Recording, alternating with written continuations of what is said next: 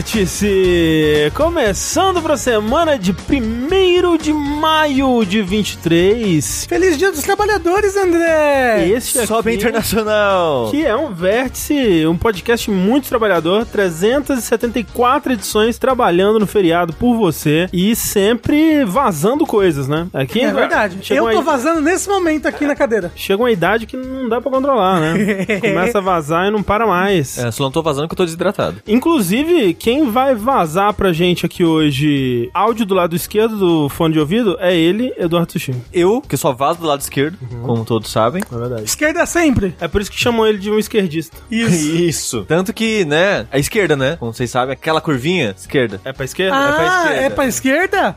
Ó, mas tem que ter um, um certa quantidade de centímetros aí pra poder fazer curva. Como assim? Porque se é pequeno, Ah, é, não é. tem espaço suficiente pra fazer a curva, entendeu? Ué, mas já, já nasce curva, não é? Não, é pau que das torres. Então, exato, Nunca né? assim direito. Eu Não, fiquei mas não, não, eu acho que pra fazer um gancho, um gancho, é um Entendi. gancho, é assim, na ponta pra sua É coxa. um assim. capitão gancho, ele aponta de volta pra si mesmo. Então estamos aqui também com um especialista em gancho, Rafael Kina, né? Olha só, eu peguei esse gancho aqui do sushi. Queria aproveitar, André, e perguntar pra você: como vai a vida? Tudo bem? Ah, vai, né? Tá aí, aí. É, que bom, André. Tamo que junto. bom. Que bom que você me perguntou isso, Rafa. É, o, o sushi tem um pica de foice, o André é o pica de martelo.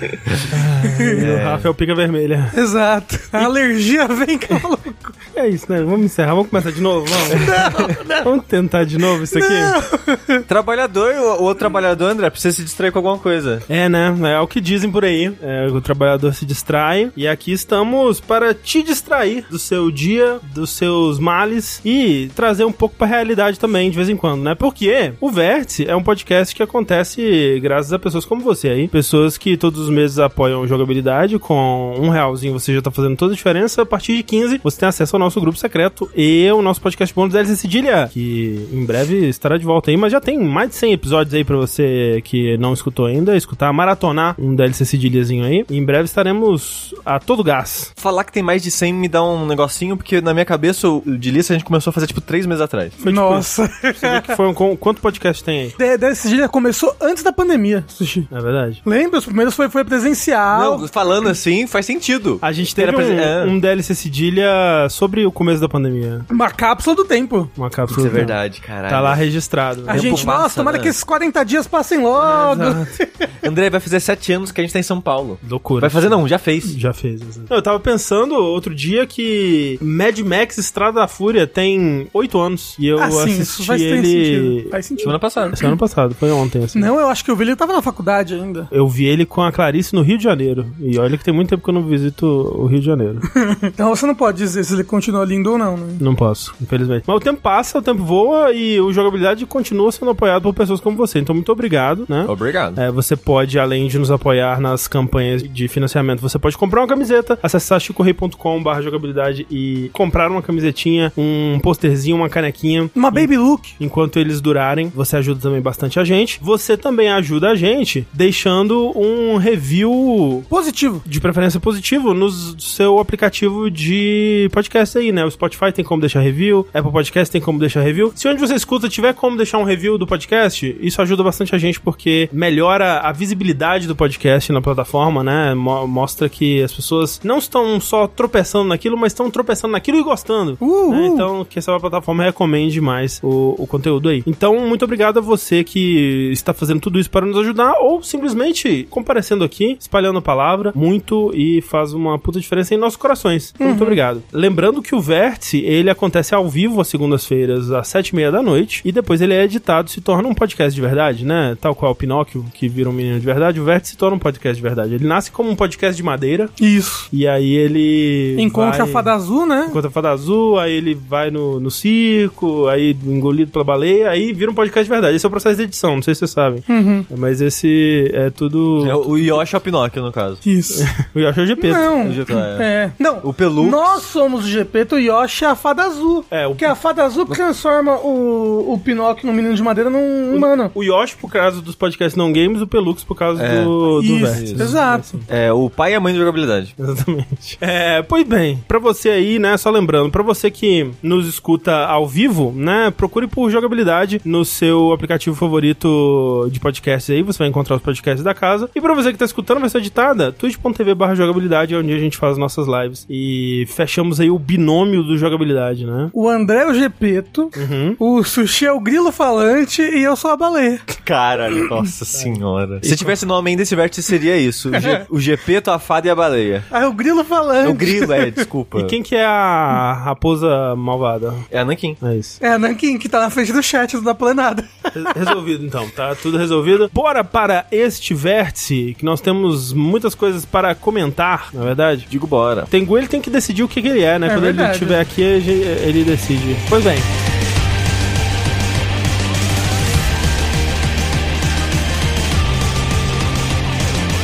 Bora comentar as notícias da última semana, que aconteceram algumas coisas interessantes aí. Para começo de conversa, nós temos que falar sobre um assunto inédito no Vértice Nunca dito antes. na verdade, que é o assunto da compra da Activision Blizzard pela Microsoft, né? O quê? Nem faz mais de um ano que a gente fala É. disso. É, tivemos aí uma atualização importante, né? Porque, pra quem não tá acompanhando, né? é, essa compra aí de 69 bilhões de dólares da Activision Blizzard King pela Microsoft está acontecendo, né? Está sendo aprovada lentamente, pesquisada pelos órgãos que cuidam de mercado, competição e, e outras coisas assim, dos mais diversos países, né? Por ser uma, uma empresa multinacional que vai operar, de fato, nesses vários países, né? Os órgãos, eles têm que aprovar essa compra. E depois de meses aí, meses, muito meses, mais de ano de investigação, né? Alguns países já aprovaram, tipo o Brasil, foda-se, é, outros países aprovaram aí, mas os órgãos principais, os órgãos mais influentes ainda é, estão deliberando, né? A gente tem um órgão americano, que é o FTC, que já se mostrou um pouco contra aí, né? Tá KFC? é isso, tá abrindo o processo e aquela coisa toda pra investigar mais a fundo. A União Europeia ainda tá investigando também, não se manifestou muito profundamente. E o que a gente tem mais ouvido nos últimos tempos, na verdade, é sobre o órgão do Reino Unido, né, que é o CMA, que tava se mostrando contra, aí teve um plot twist que se mostrou a favor, e agora nós tivemos mais um plot twist que na quarta-feira da semana passada, o CMA publicou seu relatório final sobre o assunto, Final. matando o martelo sobre o assunto com sua decisão de bloquear a compra, né? que até agora é a, a decisão mais impactante, né, tomada por um órgão regulador assim, né, dada a importância é, do órgão e dado todos os rumos e curvas e, e plot twists que rolaram aí nesse processo, dada a influência, né, do CMA. E assim, o Xbox vai apelar para reverter a decisão, né, já tá fazendo isso. Tem um complicador aí que é o fato de que dado o acordo que eles fizeram para comprar a Activision Blizzard por esses 69 bilhões de dólares. É muito estranho falar 69 bilhões de dólares, né? Parece que é um número que não existe, mas existe. Essa negociação ela precisa ser concluída até o dia 18 de julho desse ano. Caramba! Se não, a Microsoft tem que pagar uma multa de 3 bilhões pra Activision Blizzard. Que é isso? Mesmo que não seja a responsabilidade deles. Tipo, eles têm um prazo pra dentro desse prazo concluir a compra e tudo mais. Então, talvez a- ela tenha que pagar essa multa e talvez mesmo com a multa depois eles continuem tentando fechar, n- não se sabe, certo? Mas o que acontece é que depois do dia 18 de julho eles vão ter que assinar um outro termo de intenção de compra ou alguma coisa assim, né? Tipo, a, a multa é 3 bilhões. Tipo, a multa é a maior parte dos estúdios que a gente noticia aqui que estão sendo comprados, sabe? Tipo, quanto que foi comprado lá o... A SEGA comprou o- a Rovio, né? Foi tipo... Foi nem um bilhão, foi tipo Não, 700 a mil. maioria das compras não chega a bilhão. Dava pra comprar quatro Angry Birds. O que chegou a bilhão e o pessoal estranhou foi a Band. É, né? Pois Foi é. nove ou uma coisa assim, né? Foi um valor bem alto, né? Pedro? Mas é, então assim, a novela ainda não acabou, né? Muitas das pessoas envolvidas se manifestaram. Microsoft, dramática, né? Ela Soltou uma nota falando, ah, é o- são os dias mais sombrios da nossa relação com a Europa, com o Reino Unido, assim. E, tipo, A caralho. É Microsoft vai invadir a Europa, gente, É, cuidado. e Bob Cott que falou: vocês não sabem de nada, vocês filhos da puta, né? Vocês É, Não vocês com essas se ver." palavras, né? É, mas basicamente foi isso que ele falou. É, é verdade, ó. Pra ter uma comparação, o Calmo 12 falou: a Square vendeu todos os estúdios ocidentais por 300 Não, milhões. É, Mas a Square, ela queria se livrar dos Ela estúdios queria. orientais. Mas é só, né? É É isso aí. pra ter uma, uma comparação. Pois é. Mas, o que eu acho mais interessante, mais curioso nessa notícia é o motivo que levou ela a tomar essa decisão, né? Porque até agora. A CMA, né? No, di- no É, a CMA de bloquear a compra. Porque até agora, o que a gente tem visto é muita conversa em torno de Call of Duty, né? Parece que foda-se o resto, a única coisa que importa é quem vai ficar com Call of Duty, a importância de Call of Duty, tipo, se não tiver Call of Duty, fudeu, se tiver, vai dominar o mercado, né? E, e tava sendo muito esse papo, né? Em volta do impacto que seria a dona do Xbox ter Call of Duty. E aí, o que a CMA disse foi o seguinte, abre aspas, a CMA impediu a compra proposta pela Microsoft da Activision por preocupações de que o negócio poderia alterar o futuro rapidamente crescente do mercado de cloud gaming, levando a menos inovação e escolhas para os gamers do Reino Unido pelos próximos anos. Microsoft já possui de 60 a 70% do mercado global de cloud gaming e tem outros poderes importantes na área, sendo dona do Xbox, do Windows e de uma infraestrutura global de computação por nuvem, a Azure, né, e o cloud gaming do Xbox. Então, é meio estranho, né? Tipo, pensar que o que levou eles a tomar a decisão é uma- um pedaço muito pequeno desse mercado que está sendo disputado, né? Que é o, o pedaço do jogo por nuvem, né? O jogo por streaming, né? Que hoje em dia você tem, né? Alguns serviços que, que fazem isso. Você tem isso como parte da assinatura do PlayStation Plus, você tem isso como parte da assinatura do Game Pass, você tem um serviço da Amazon, que é o Luna, você tem alguns outros aí, né? GeForce Now e o outros Ubisoft menores. faz isso também? Não, né? sei, não sei dizer. Aquele Uplay, não, né? É, a gente falou do Stadia que morreu e tudo mais, mas assim, é meio que uma decisão baseada numa aposta pro futuro, né? Porque atualmente esse mercado não é relevante o suficiente, né? Mas eu acho que parte dessas avaliações tem que pensar nisso, É, né? As sim. Hum. consequências dessa fusão. Sim, sim, sim. E eu acho que eles estão certo em considerar isso. Agora, hoje, pode parecer estranho. Nossa, é um mercado tão pequeno, né? uhum. Mas a gente não sabe o, o futuro. Sim. E tem o risco disso acontecer de fato. Mas a compra da. A Microsoft comprar a Activision vai deixar ela mais forte no serviço de nuvem? Vai, porque os jogos da Activision, eh, eles não estão em nenhum serviço no momento. E há uma intenção que eles descobriram pelos documentos de que se a compra não acontecesse, que eles iam fazer fechar negócio com outras plataformas pra colocar os jogos deles nesse serviço. E fechando a compra, os jogos deles só, assim, teoricamente só estariam disponíveis no cloud gaming da, da Microsoft. Só que aí a gente entende, por exemplo, por que, que a Microsoft estava esse tempo todo fechando negócio, fechando contratos com vários serviços de jogos por nuvem, tipo o GeForce Now, tipo aquele Ubitus, né? Acho que no Japão, e dentre outros aí, né? Ela fechou contratos com vários serviços de cloud gaming. Na época a gente, tipo, nossa, que aleatório, né? Mas eles já deviam saber que algo tava pegando nessa, nesse lado aí. Então faz mais sentido agora. Mas assim, realmente é estranho porque, né, não é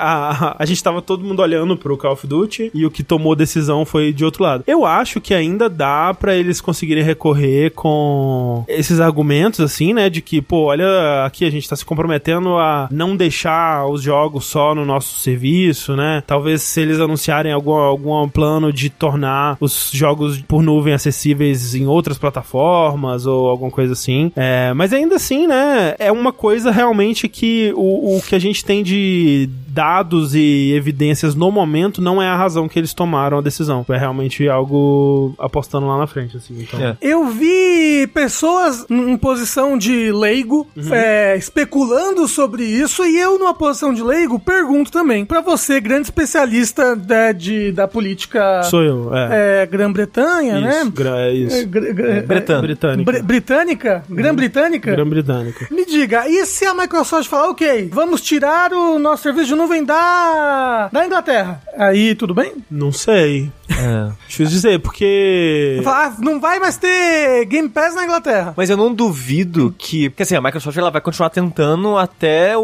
o- Até conseguir. o máximo possível, É. né? Ah, sim. E eu não duvido que ela faça concessões e o acordo seja diferente em, em regiões diferentes do mundo. É possível também, é verdade. Ah, tô falando que eles teriam que se retirar do país, por exemplo. Como um todo, assim, não Como só. nuvem. É. Ou é, só a parte da nuvem ou, ou não Acho que poderiam. como uma empresa toda, né? Sei lá. Mas será que valeria a pena, tipo, ela falar, vou me retirar da Inglaterra? Não, acho que não. sei lá. Quer dizer, não sei, né? É, não sei o tamanho do mercado. É, mas aí ia ter que se retirar a Microsoft da Inglaterra, não é só o As Xbox. duas, né? Seria as duas. Não, não, mas é porque a Microsoft é mais do que videogame, né? Entendeu? Ah, sim, sim, sim. Nesse sentido, sim. É, eu não sei, realmente. Aí é, é muita minúcia, tipo, esse contrato afeta, né, outras áreas da Microsoft, ou é só o Xbox que tá em jogo. É, O né? Matheus Correia falou que Reino Unido é o segundo maior mercado do box. É, pois Se é. for verdade, então realmente não, não É. valeria a pena. Tá aí, tá aí. É, Então, Mas André, você não falou um detalhe importante. eu ia falar, eu ia puxar agora. A do Stadia? É, exato. Então, por favor. Porque um, um comentário sobre isso que eu achei muito interessante foi do Jason Schreier, que ele reparou, né,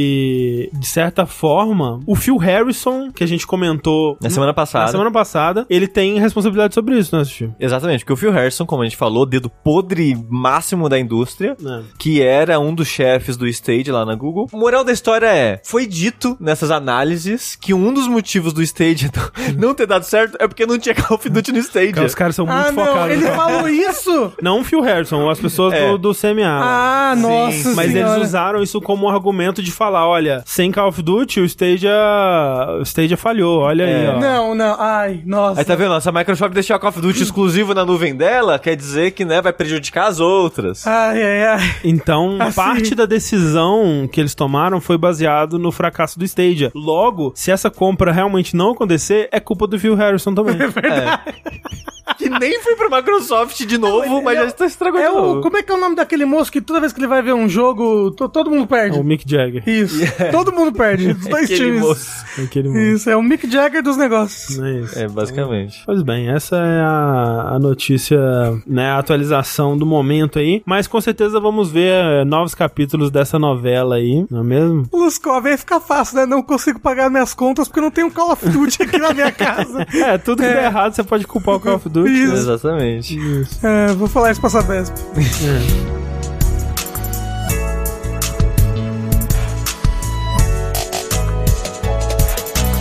Então, continuando aqui com mais notícias, né? Nós tivemos, depois do sucesso, né, de The Last of Us, vem aí a nova grande série do momento, né, Rafa? Ai, André, assim, eu não.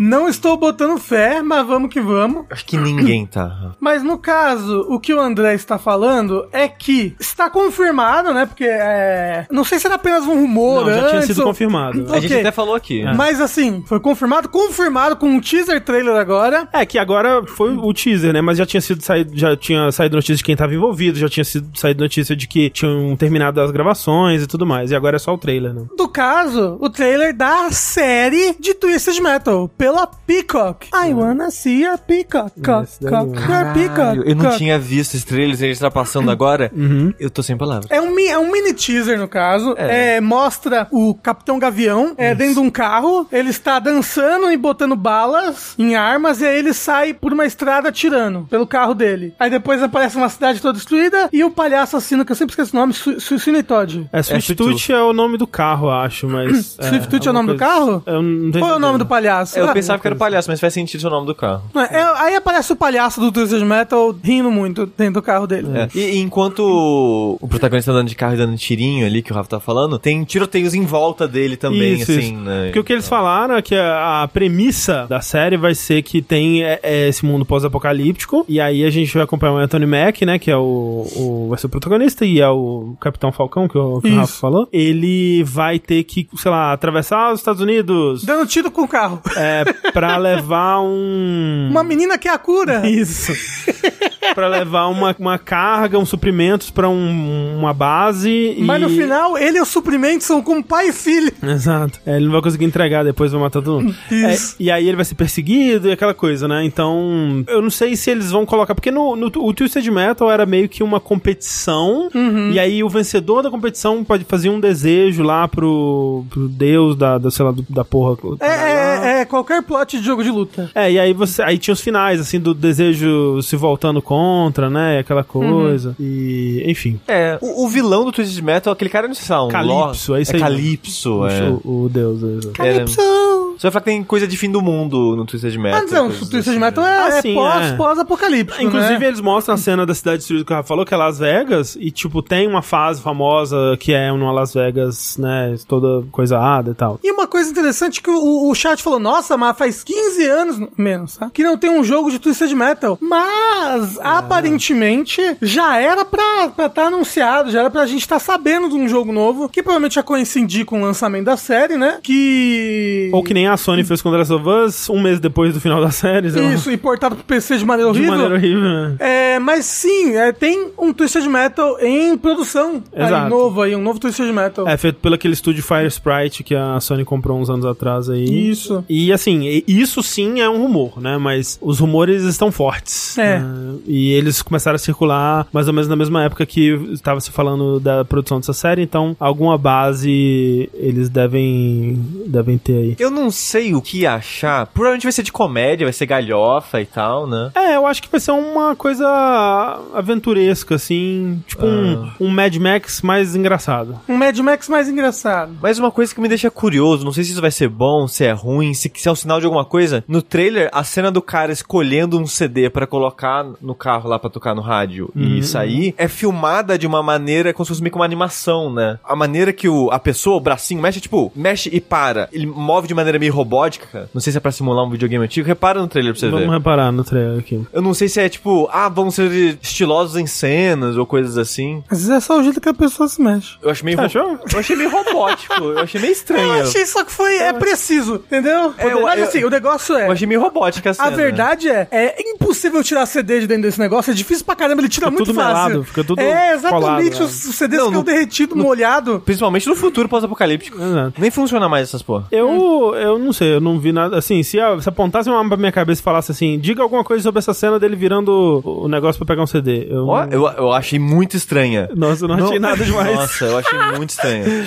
é. Estranho no sentido de que ninguém agiria assim, não parece uma pessoa fazendo aquilo. Eu É não porque vi nada demais. ele é um robô, às vezes, é. Twisted Metal tem Vai ver, coisa ó, o futurista. Sushi já pegou o plot twist. É que nem quando ele acertou o personagem do God of War tá lá É no verdade, trailer. é verdade. Daqui, no, daqui a uns meses a gente vai ver o final da Então, ó. série, ele era um robô mesmo. Claro, quando o Edgar Wright faz isso é bom. Mas então eu falei, é uma decisão artística, que pode ser coisa boa ou ruim, porque tem em- diretores que tem essas cenas também que são meio que cortes Acelerados, rápidos e acelerados e, e assim e tal. né? Uhum. O speed ramp. O, o Guy Ritchie, que não faz filme há 20 anos, também ele tinha umas paradas dessas assim também, mas... na verdade. Eu não sei, eu só achei curioso. Tá aí. Ah, mas Ah, aparentemente só eu vi isso. Não, tem, um- tem umas pessoas no chat falando, parece stop motion, parece, É. sei lá, alguma coisa assim. É, Às vezes o trailer que o André pegou tá, tá com É. FPS baixo também. Eu queria dizer só é, aqui, as pessoas envolvidas, né? A gente tem o Anthony Mack, a gente vai ter o Will Arnett, né, do Arrested Development, Samoa Joe, o wrestler, né, que eu vou chutar que seja o cara que é o Sweet Tooth aí, porque Samoa Joe, ele é grande, né? Assim? Hum. Forte. Forte. Thomas Hayden Church, o Homem de Areia do Spider-Man 3. Ah. Stephanie Beatriz, que aparentemente é do Brooklyn Nine-Nine, não sei quem é. E a Neve Campbell de, do- da série Pânico, a, a Cindy, Cin- Sidney. Cindy é do Todo Mundo em Banho. Isso.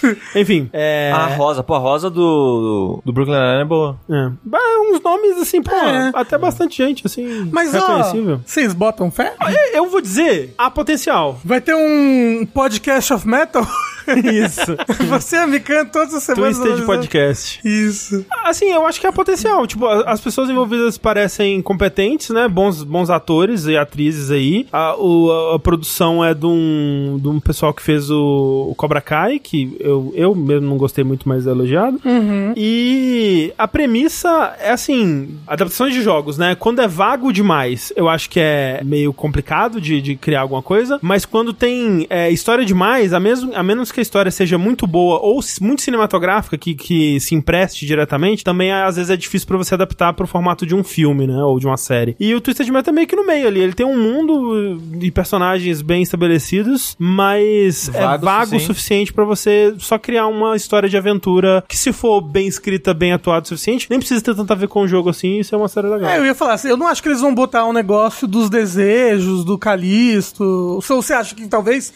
Talvez seja um twist? Hã? de alguma Não, forma, não. talvez apareça, talvez não como uma coisa sobrenatural, mas aí o Calypso, ele é um grande l- lorde. Do, do, ele- um- do crime É, organizado, e ele tipo, traficante de o drogas. que, vo- o que você precisar, eu te consigo, se você fizer essa missão pra mim. Ah, é isso Sei lá. mesmo! É. É. isso mesmo! E aí vai isso, ele vai ter que levar a filha dele pro outro lado dos Isso. Estados Unidos, vai ser foda. Teruan mentiu ali no chat, falou: Sushi, o Guy Ritchie dirigiu o live action do Aladdin. Não é possível que foi ele que dirigiu o Aladdin live action. Não, você já assistiu? Ah, ele Não. é, Às ele é vezes é assim. bom. Caralho, eu se o nunca Guy vi. Ritchie- os primeiros filmes do Guy Ritchie, adoro. Sherlock Holmes pra frente... Sherlock Holmes é uma tristeza. né? Nossa, meu irmão. Eu Então- lembro que eu gostei de Sherlock Holmes na época, agora eu nunca mais revi, né? Tá aí. Nossa. Peacock é um serviço de streaming Isso. se- é, que não tem aqui no Brasil, oficialmente, né? Não sei, Hum, acho que não. Oficialmente, eu acho que não. É. Que é da NBC, alguma coisa assim, né? Aquele negócio de basquete? Isso, exatamente. O Aladdin live action é bom, ah, gente. Vocês também vão te falar, viu? Vai assistir Twisted Metal a série.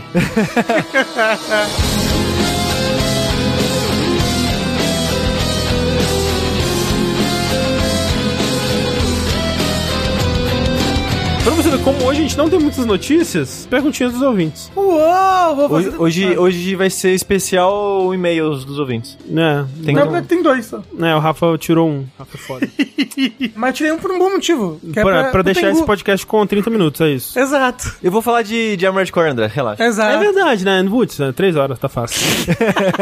Mas pra você que quer entrar em contato com o Jogabilidade, você pode mandar a sua mensagem para o nosso e-mail, verte.jogabilidade.de, ou pelo nosso Telegram, que por um tempo aí, alguns dias, se tornou algo difícil, né? Um pouco mais complicado, mas já liberaram de volta. Então pode continuar mandando aí. as suas- É Liberado pelos motivos errados, né? Ah, sim, pô, né? Pelo amor de Deus. Eu adoro o app do Telegram. Adoro. Já a gerência, foda-se, pau no cu, Pau no né? cu, é. exato. Não, pelo amor de Deus. E assim, e o que a gente viu, né? Tanto o Telegram quanto o Discord são utilizados é, de maneiras criminosas e, Sim. né? E eles não deveriam permitir isso, deveriam Exato. né, ajudar nas investigações, mas né? É liberdade de expressão, Sushi. É liberdade pra cometer crimes. Pode- Mas, nossa, que não apoiou o Moro. O Moro queria proibir os crimes. Queria né? ele que E a gente não deixou ele, Ele proibir tinha os crimes. falado que ia proibir os crimes e a gente não deixou. A gente, É, putz, foda. É, mas pra você que quer exercer sua liberdade de expressão aqui no Vértice, pode mandar para o arroba jogabilidade no Telegram. E aí você vai poder soar mais ou menos assim. Como o Gabriel, que diz: Olá,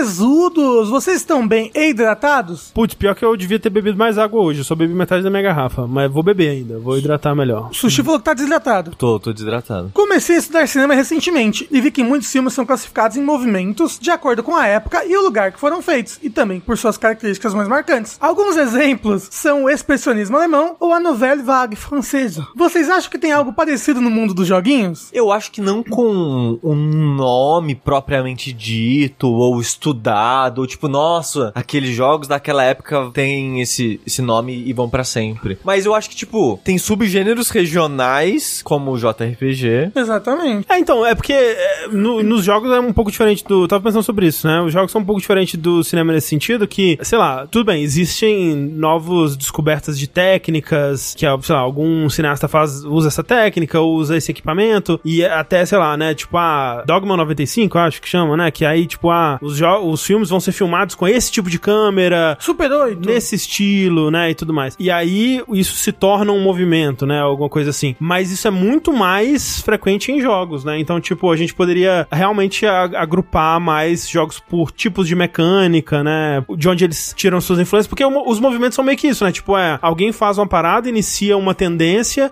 e aí você tem um grupo de pessoas que vão explorando aquela tendência, evoluindo ela e tal. E, e assim, e nem sempre essas tendências ficam presas a, a regiões, né? É. Principalmente hoje em dia. Sim, sim. Mas, tipo, a gente tem, tipo, os JRPGs, eles têm esse J aí porque eles eram muito. Eles, ca- eles compartilhavam características bem similares que os RPGs ocidentais não, não compartilhavam. É, eu acho que essa, essa segmentação do JRPG especificamente é porque nessa época o Japão foi pra uma linha que vários estúdios foram seguindo muito diferente da linha que seguiam no Ocidente. Uhum. Então acho que por isso houve essa cisão nessa época e hoje em dia é tudo meio que misturado, assim, né? O JRPG é mais, é mais um sentimento hoje em dia do que qualquer outra coisa, né? É, mas eu acho que é isso, assim, às vezes, né, pra esses movimentos de cinema, é mais uma sensação, às vezes, que o filme vai te causar, uma coisa que ele tá buscando evocar ali, né, e eu acho que, eu acho que se encaixa nesse sentido, assim, às É. vezes nem precisam ser jogos do mesmo gênero, mas você en- entende neles que eles têm uma origem em comum, ou que eles estão se comunicando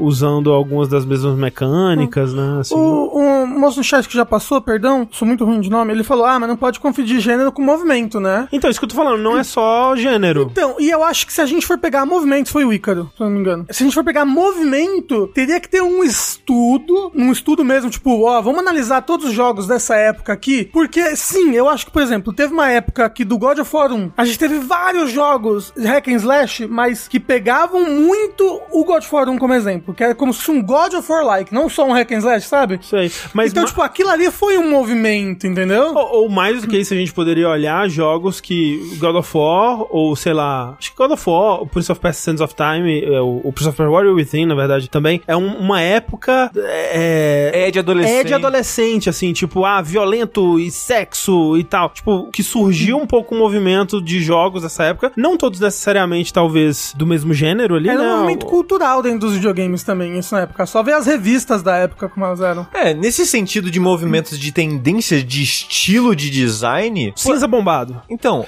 tem- a gente poderia fazer agrupamentos assim, que de novo, que nem eu falei no começo, não se tem nomes especiais, específicos Então, pra é isso, isso que a gente precisa. mas a gente consegue, se olhar na linha de tempo de lançamentos, achar tendências no passado. Exato, na é, época exato. é difícil ver essas Exato. tendências, É, né? a menos que alguém. Às vezes acontece na época da pessoa já falar, "E- esse é um movimento. e a gente Breath tá of the começando." Wild like.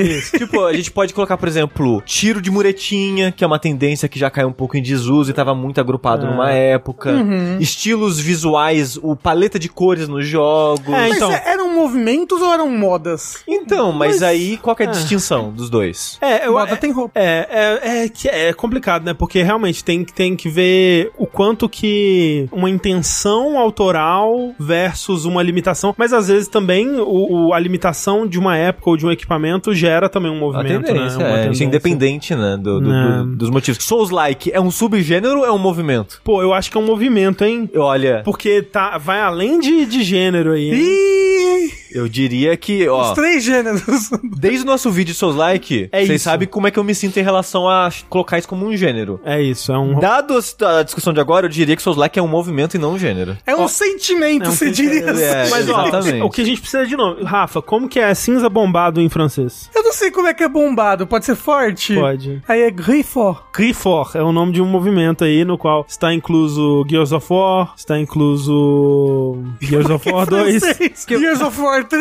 É Isso. Qual que não? Tem muito protagonista careca. é, tem que ter careca Porra, também. É. É. Careca triste. Careca. O pai triste, pai triste vai além de gênero também. Câmera no ombro com, Isso. com sentimentos. É verdade. É. Maulio Rusper. É isso aí, esse é um- mais um movimento que a gente acabou de criar aqui. É, mo- Pensar em. ó, interessante Ah, pensar ma- sobre ma- isso. mas é isso daí é uma pa- mas é coisa pro pessoal de game studies, Ah, né? qual- total. A gente provavelmente, né, Isso. não está pensando de forma É, abrangente a ou gente não tá específica o indo suficiente. na definição exata de movimento, Não tá, não tá, porque com pra ser um certeza. movimento tem que ser XYZ. Enfim, mas é interessante. Souls é movimento. Isso, é, isso a gente pode tirar dessa discussão. É. Tá Isso. fechado.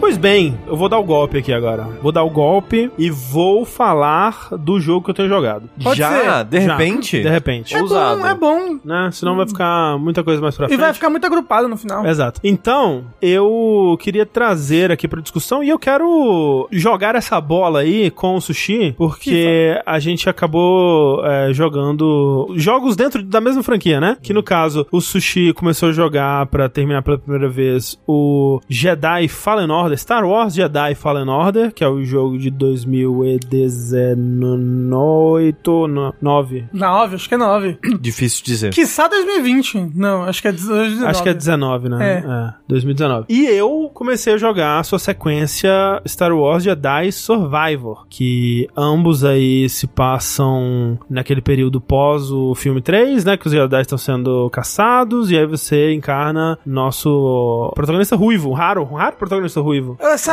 é, essa minoria. A minoria. O Cal Kestis, né? Que é um Jedi é, Ruivo. em, em fuga com seu amiguinho BD-1 e eles viajam pela galáxia. E aí, assim, o que é interessante, né? Que a gente vai trazer de volta aqui um assunto é, antigo aí dos videogames, que é o quê? David Jones, né? E eu quero trazer aqui para dizer algo que eu até comentei na live de Resident Evil 4 que a gente tava fazendo, que é, eu joguei esse jogo em 2019, Sushi, o Fallen Order. Uhum. Eu não lembro nada. Eu gostei dele. Eu não lembro nada. É engraçado que eu não joguei. Assim, eu joguei só um pouquinho na época e desisti do jogo. Eu também. E eu sei spoilers e eu lembro de spoilers. O André, não, eu tava vendo a, recapitu- a recapitulação que tem no começo do Survivor. Eu não lembrava que isso, isso aconteceu. Eu falei, tipo, nossa, André, eu não joguei o jogo e eu sei disso. Pois é. As André tem uma memória ruim pra história. Assim, não, não- nem sempre. É, de- acho que é histórias com qual eu me conecto. E talvez esse aí já seja um problema que eu gostaria de destacar aqui. Que apesar dele ter bons personagens, ele ser razoavelmente bem escrito, né? A história em si, momento a momento, especialmente do primeiro jogo, não me pega muito, não. Então, eu tô no começo, eu tô. Eu fui em três planetas fora o inicial.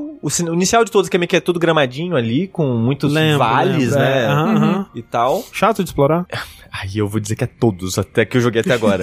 Aí fui no planeta lá das moças, das irmãs, Aham. É, da é, Sisterhood é lá. Datomir. Olha aí, ó. Ó, é tipo a Ilha da Boa Hancock. Isso. É. Aí eu fui lá. Talvez a- não seja esse o nome, desculpa. do- do- Ah, Aí, do- tá. aí eu preciso do pulo duplo, é beleza. Fui embora, fui no planeta nevado lá, Aham. que tem as ruínas de uma civilização X. Uhum. E tô saindo daquele planeta pra, pro jogo liberar mais, liberar mais coisas pra mim. Então eu não vi muito da história. E do que eu vi até agora, meio que. É, eu- ele melhora. Ele melhora à medida que as, né, ma- vai ter mais personagens, interação entre esse grupo de personagens é legal e, tipo, as coisas né, vão ficando mais em jogo. Mas, de fato, se você me pedir pra descrever o que, que acontece no final, alguma coisa assim, eu, eu não me lembro. Apesar de que eu vi a recapitulação no começo do Jedi Survivor e eu também não me lembro. Mas o jogo, ele é um jogo de ação em terceira pessoa. Na vibe, assim, ele lembra bastante uma coisa meio Uncharted, assim, talvez, né? Porque ele tem essa exploração com plataforma e combate e tal Você vai escalar uma coisa, quebra, um quebra, pedaço. né? Bem cinematográfico, bastante cutscene, aquela coisa toda. Mas ele não é Souls-like? Calma, só que aí ele tem as coisinhas dele que ele tenta acrescentar, né? Então ele tenta colocar bem mais exploração que o Uncharted teria. Então ele tem cenários que são bem mais não lineares, né? Alguns diriam aí uma coisa meio Metroidvania. É, ele tem mapinha que marca coisas pra você voltar e refazer depois. É, né? você tem lugares travados por habilidades que você vai pegar depois, né, e tal. Então ele tem é, bastante essa coisa Metroidvania, assim, na, na exploração dele. E no combate, né, que é, é melee, né, combate corpo a corpo e não tirinho, como Uncharted seria, se bem que Uncharted dá soco também. Ele tem uma influência grande aí de Souls-like e bastante influência de parry, né, jogos com parry. Então, É. Ele saiu no mesmo ano que o Sekiro, mas eu não diria que ele copia Sekiro de forma Não. alguma. Eles meio que chegaram em ideias parecidas por caminhos diferentes. é, É, tipo... tipo... Até porque faz sentido pra um Jedi ter foco em parry, eu acho, né? É. Assim, na verdade não, né? A maneira como se luta de espada com espada? É, mas, tchim, é que- tchim, tchim. é, mas então, mas isso é uma das coisas que eu desgosto do jogo, porque o sabre de luz ele corta, ele não apara. Ah, mas aí Não, é, mas você tem quando que um falar sabre pros de filmes luz isso. bate no outro, eles... Brum, Mas então, mas raramente você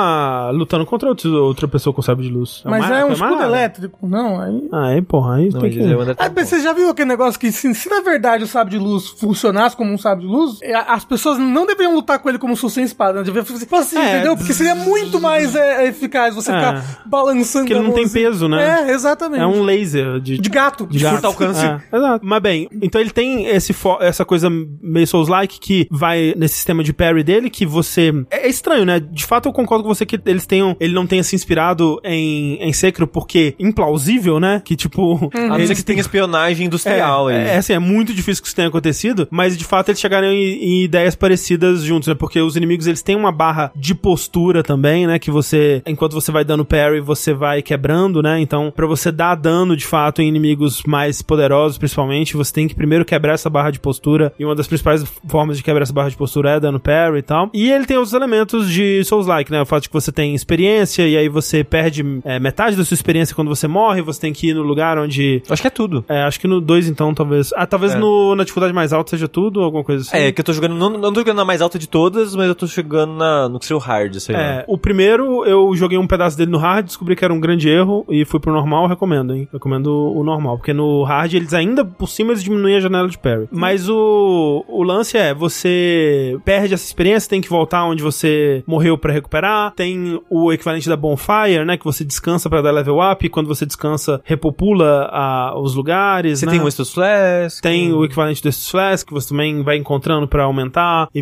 melhorar os usos, né? Então ele tem vários elementinhos de Souls-like, não diria que ele é de fato um Souls-like. Faz parte do movimento? Faz parte do movimento Souls-like, É, talvez, né? Mas bem, os dois jogos eles são bem parecidos nesse sentido. E aí, assim, te dizer que minha primeira impressão com o Jedi Survivor foi bastante negativa. Primeiro porque a gente vai falar numa notícia em breve aqui, que ele ele saiu com bastante problema, né? Em todas as versões dele, basicamente. Principalmente a versão de PC. Eu tô jogando no PS5 e também tem muito problema, assim. Muito problema de frame rate. Esse é um dos jogos que a gente tava comentando sobre isso outro dia. Sobre escolher jogar com 60 FPS ou com o jogo em resolução mais alta. Esse é um jogo que pra mim não dá pra jogar a versão de 60 FPS. Ué. De tão baixa que é a resolução dele. Ah, caramba, É é, tipo muito tipo, o- baixa, O Final Fantasy lá. É, sei lá, assim, é. é- Origins. na análise do, do Digital Foundry, eles viram algumas cenas que tá abaixo de 720p a resolução. Caralho. Pra, pra rodar 60 FPS e ainda assim ele fica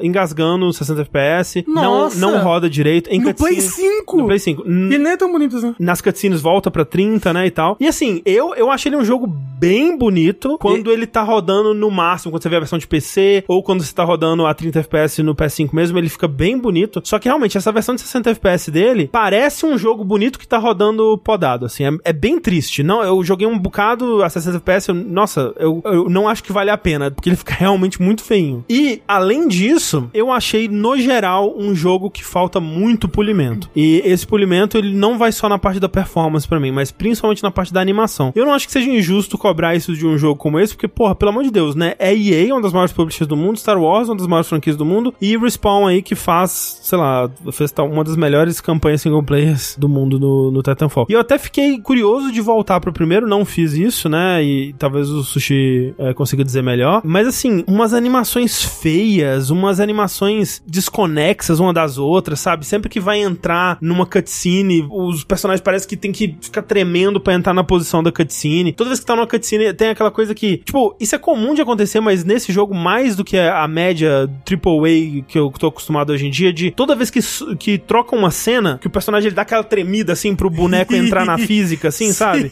E parece que parece que assustou, assim, tipo, ai, é, é a minha cena. Aí ele dá a tremida toda louca assim é, de volta. era o Corraine quando você começava o vértice. É, exato. Você gritava e você fazia. Ah, É, é tipo isso, toda, toda vez que ação! Aí, troca uma, uma cena na, na cutscene e acontece uma coisa assim. Umas animações esquisitas, assim, sabe? Tipo, uma. uma- aquela coisa do. Que, que. Até, tipo, na época do Batman Arkham Asylum, assim, eles já tinham resolvido melhor. Que, tipo, você ia conectar um golpe que tava meio longe e o Batman dava aquela deslizada pelo cenário, assim. Mas eles, pelo menos eles mascaravam com um pulo, alguma coisa assim. com a capa, né? É, direto você vê o personagem deslizando pra entrar na animação, um monte de bug, tipo, eu mandei no, no nosso grupo lá. Uma- umas anima- eu tive- podia ter pegado, assim, sabe? Tipo, Não, a primeira parede que o André foi escalar, o personagem já bugou e grudou Não, nela. ele, ele s- fica dando uma cambalhota na parede, assim, é muito esquisito, assim, tipo, talvez a gente tá falando que talvez seja só o jeito que o Jedi escala uma parede. né?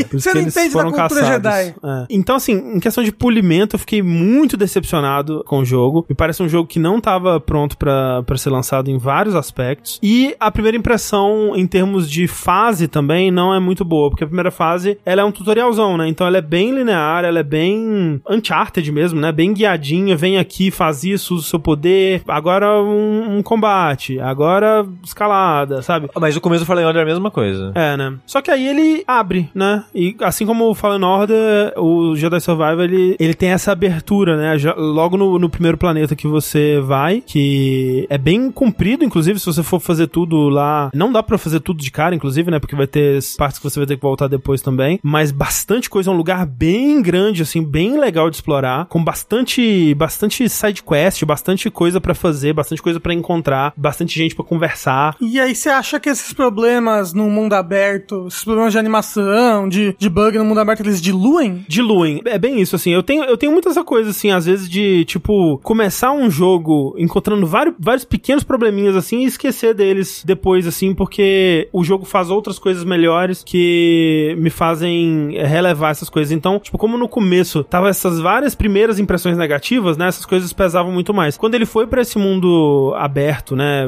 pra esse planeta que tava tão legal de ser explorado, eu comecei a ignorar essas coisas, porque tava realmente muito legal de explorar. E eu lembro de ter sentido uma coisa parecida no, no Fallen Order. É estranho, porque eu não me lembro dele ser tão pouco polido em termos de animação e de, de, de acabamento geral, assim, né, o Fallen Order. É, e essa era outra geração também. Será que você não tava mal acostumado? O que que você acha, Sushi? Eu acho que é a mesma coisa, André. É a mesma Tipo, coisa, né? É que eu não sou tão crítico quanto você com esses aspectos técnicos assim. Mas. Porque, tipo, só falando né, no chat, falando, nossa, tá horroroso e tal, parará. Eu, eu pensando assim, ah, não acho que tá horroroso ou coisa do tipo. Mas vendo vídeos do Survivor, é o mesmo nível de qualidade. Eu Hum. falo em ordem. Sei. O tipo de qualidade de polimento 100%, assim, me parece o mesmo do que eu joguei em qualidade de animação básica, assim, né? De movimentação, de Aham, aham. pulo, umas estranhezas que você tava mostrando. Tipo, ah, nossa, você tenta pular meio que na, numas pedras, numas coisas assim, que o jogo ele não pensou 100% pra você tá lá. O personagem ele meio que escorrega, flutua um pouquinho, né? Tem essas coisas também no Fallen Order. Uhum. Ah, E eu quero dizer assim, isso é comum, né?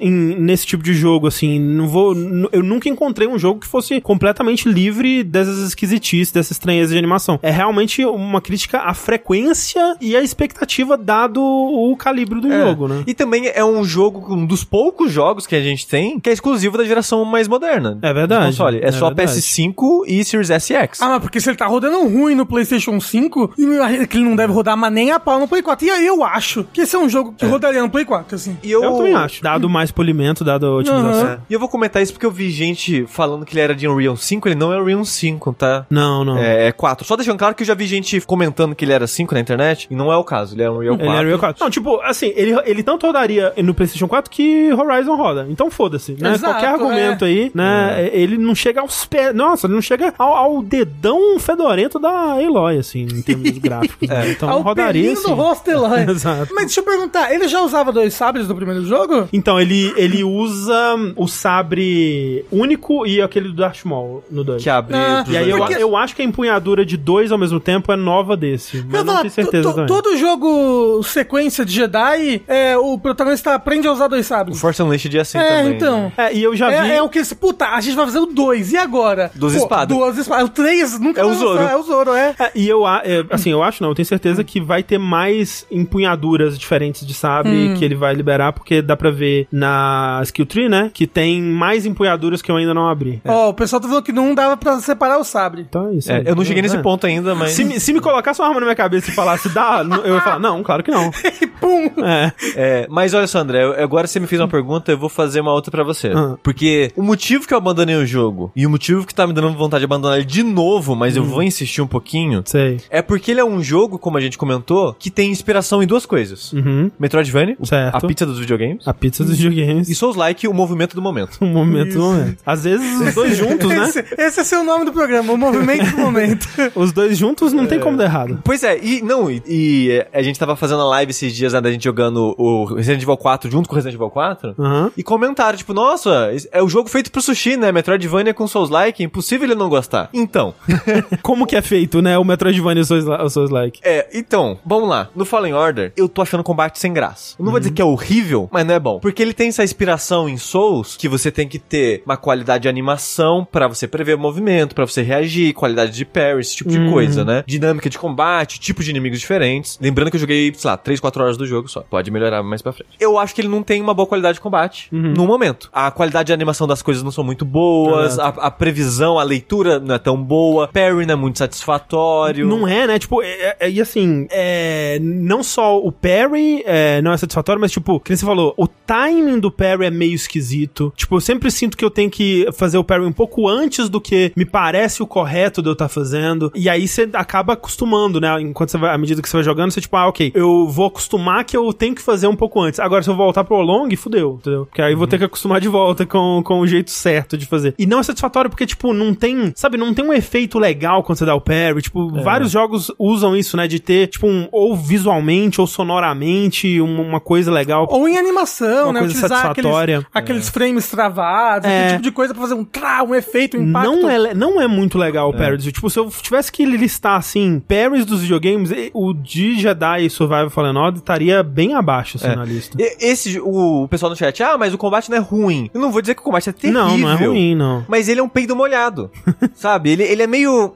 é meio- Sabe? É meio decepcionante, eu não sei, sabe? Porque a Um Feito uma Respawn... olhada decepcionante. é- ele- a Respawn é um estúdio com... Até então, né? Que faz ótimas mecânicas. Sim. Mas é a primeira pessoa. Esse jogo é meio... Mas, é, mas é meio- isso que é o foda, porque na sequência, eu, eu acho que muita gente tinha essa sensação de que o primeiro jogo ele era um, um bom potencial e que esse potencial seria realizado de fato na sequência. E eu não tô sentindo isso, assim, tipo, especialmente nessa parte do combate, sabe? Tipo, é aquilo. teria que voltar pro primeiro jogo pra ver se realmente rolou uma evolução grande ou alguma coisa do tipo. Mas a minha sensação é que o combate é meio que a mesma coisa. Você acha que a EA ruxou esse jogo? Eu acho que sim. Eu com acho certeza. que ruxou pra sair antes do Zelda. Eu não, Talvez. du- eu não duvido. É, eu que não falou, sei. não, lança essa porra aí, corrige com patch depois, mas faz a venda de lançamento em quem cair, caiu. Eu não, não sei se tem a ver com o Zelda, é mais tipo, putz, é, já foi adiado seis meses, né? E claramente precisava de mais tempo, mas, né, cada mês que passa é dinheiro que tá perdendo, né? Então. Ah, mas tam- pra mim pode ser tipo, ah, é Star Wars, vai vender de qualquer maneira. E É foda-se. vendeu de qualquer maneira, tá super bem de venda, inclusive, né? É. Aí a segunda pergunta que eu queria fazer pra você, André, é a parte Metroidvania. Sim. Que outra coisa que eu não gostei, e eu acho que me incomoda mais do que o combate no original, é a exploração. Eu acho a exploração, de onde eu joguei, muito ruim. Muito ruim. É, então, eu, eu tenho a impressão, e aí a gente pode trocar figurinhas aqui, porque eu não lembro como é que é no, no Fallen Order, que melhorou. Porque eu sinto que agora você tá constantemente liberando atalhos no mapa, não lembro se isso tinha no, no primeiro. Tinha e até é engraçado, porque toda vez que você, ah, sei lá, puxou a alavanca, abriu uma porta, ou, sei lá, chutou uma escadinha pra abrir, né, o atalho, o jogo fala, atalho, Atalho desbloqueado. liberado. Então é eu a mesma acho coisa. muito cafona, eu acho muito, tipo... É a mesma coisa, então. Eu achei que fosse, nossa, eles colocaram isso aqui agora no 2. e eu, Andando nossa, muito que na legal. É, então é a mesma coisa. Então tem É. isso. é, e tem o fato de que, né, você tem essas, essas, essas bonfires, né, espalhadas pelo mundo e você consegue teleportar entre elas e É. acessar. No momento não tem teleporte, não tem teleporte. O pessoal Ah, ok. tá falando que tinha atalho, mas não tinha fast travel. Ah, não, tinha fast travel. ok. É O jogo todo vai ser sem fast travel porque é isso que me mata. Porque o que me mata na exploração do Fallen Order é que, como ele quer ser cinemático, tem muito momento que é de escaladinha, momento que é de escorregar, momentos que são de via única. Uhum, uhum. Você vai e não tem volta. Como é que você volta? Eventualmente vai ter um atalho, vai ter alguma coisa. Mas se, por exemplo, no meio desse caminho de, de mão única, tinha um baú, tinha alguma coisa, tinha Uhum. uma parada que eu preciso voltar pra destravar depois. Como é que eu faço? Eu tenho que fazer a fase de novo. É. Tipo, não é tipo, ah, não, beleza, eu vou só naquilo que eu quero. Não. Você tem que jogar a fase de novo, porque ela é parcialmente linear com caminhos bifurcados. É isso, é isso. É muito ruim de explorar. É ruim O mesmo. pessoal tá muito falando, ruim. Muita gente falando, passar em corredor apertado. Pra caralho, É. pra Como caralho. tem frestinha nesse jogo Nossa, pra muita passar? frestinha pra passar, muita. E aí, às vezes, a frestinha é uma frestinha interativa, assim, não interativa, mas diferenciada, que aí tem um, tem um obstáculo que ele tem que abaixar, um obstáculo que ele tem que pular. Então, a fre- não é qualquer frestinha. né? Ih, é, um, é um load interativo. É uma, é uma frestinha que demora mais ainda. Ah, não. Então, é- é, um é- load que eu tenho que trabalhar pra ele dar load. É meio chato, então. É tipo, então isso é uma coisa boa, porque você agora pode dar fast travel desde o começo entre as bonfires, assim, É, sabe? nesse jogo, por causa do estilo de level design, não falei em ordem no caso, né? Que eu não joguei Survival ainda. Eu acho que era vital isso. Porque um dos motivos que eu parei da primeira vez foi esse planeta que eu tô agora, que ele é grandinho. Aí eu penso, putz, eu aprendi a- o poder agora de empurrar as coisas. Eu, ab- eu encontrei coisa no, no caminho do planeta de empurrar coisas. Ah, como é que eu acesso lá? Olho no mapa. Putz, eu tenho que rejogar ele todo de novo, porque tem um lugar aqui que é meio que de mão única de novo pra acessar. Uhum. Então eu não posso fazer o sentido contrário de onde eu vim. Eu preciso voltar pro começo do planeta e fazer o planeta de novo. E depois que eu faço isso, eu tô no fim do planeta. Que que eu- como é que eu faço pra ir embora agora que não tem Agora- fast travel? Eu tenho que voltar ele a pé de novo. É muito ruim. É, muito ruim mesmo. E qual que é a recompensa? Ah, é roupinha. É, eu ah, falo- ah, é a corzinha do robozinho. Ah. É, é cor de espada, roupinha, não é? Essas É são as isso, recompensas. Aí você pode falar, ah, então ignora. Mas Tipo- Eu não consegue. Eu- Assim, eu tô tentando ignorar nesse jogo, porque me parece que não vai valer a pena mesmo, mas sempre me fica um sentimento ruim eu ter que ignorar um aspecto do jogo. Ah, Não, e, pô, e, tipo, é o Metroidvania dele, né? Então, tipo, é parte do que vai tornar ele diferente de um jogo linear ou de, de um jogo de ação, né, mais comum, assim. É essa exploração e, e, tipo, encontrar os segredos. Tipo, é divertido, né? Você explorar e encontrar segredos e, tipo, às vezes até eu nem ligo muito pro, pra recompensa, porque o caminho foi legal, eu enfrentei umas coisas, vi umas paradas maneiras, e isso pra mim já é a recompensa, assim. Tipo, cheguei no final, peguei esse negócio, mesmo que eu não ligue muito, tipo, ah, eu já tô satisfeito com essa minha roupa, não, não- não quero trocar. Mas foi legal a jornada pra chegar aqui, me senti satisfeito de ter limpado o mapa, e se isso for divertido por si só, pra mim é o suficiente. O lance no Fallen Order é que não era, né? Tipo, é. isso não era divertido por si só, porque era chato de, de navegar o mapa. Aparentemente, né? Porque eu não lembro de nada. E falar, ah, Sushi, mas tem chefe secreto, explora sim. O que eu falei antes foi que o combate do jogo não é bom, né? Então, encontrar um chefe secreto não necessariamente vai ser uma boa recompensa também. É verdade. Melhor que um poncho, talvez. É, oh, mas tem vários pontos, né? De várias cores. É, e eu acho todos feios, usa a roupa inicial mesmo. Ô, André, uma coisa, no começo desse segundo jogo, você perde todos os seus poderes misteriosamente de alguma maneira ou não? Não, tipo, Ah, que eu, bom. eu não. Eu imagino que tenha coisas que ele podia fazer no final do, do primeiro jogo que você não consegue fazer agora. Talvez ele tenha dado uma reduzida na. na, Na força. na força dos poderes. né? Ah, ah, na força. mas eu acho que são os mesmos poderes, que é tipo empurrar, puxar, aí você consegue fazer a sugestão da força ali. No, que eu acho que Pulo isso é novo, Tipo duplo. né? É novo, não, É. é. não- pelo menos até onde eu tô, não Você tem consegue isso. encantar os seus inimigos pra eles lutarem com, com você, assim. Tem às vezes uns puzzles, assim, que você tem que convencer o Stormtrooper a abrir um negócio pra você. Uns negócios assim, que é legal de fazer. Empurra, puxa, prende, passa.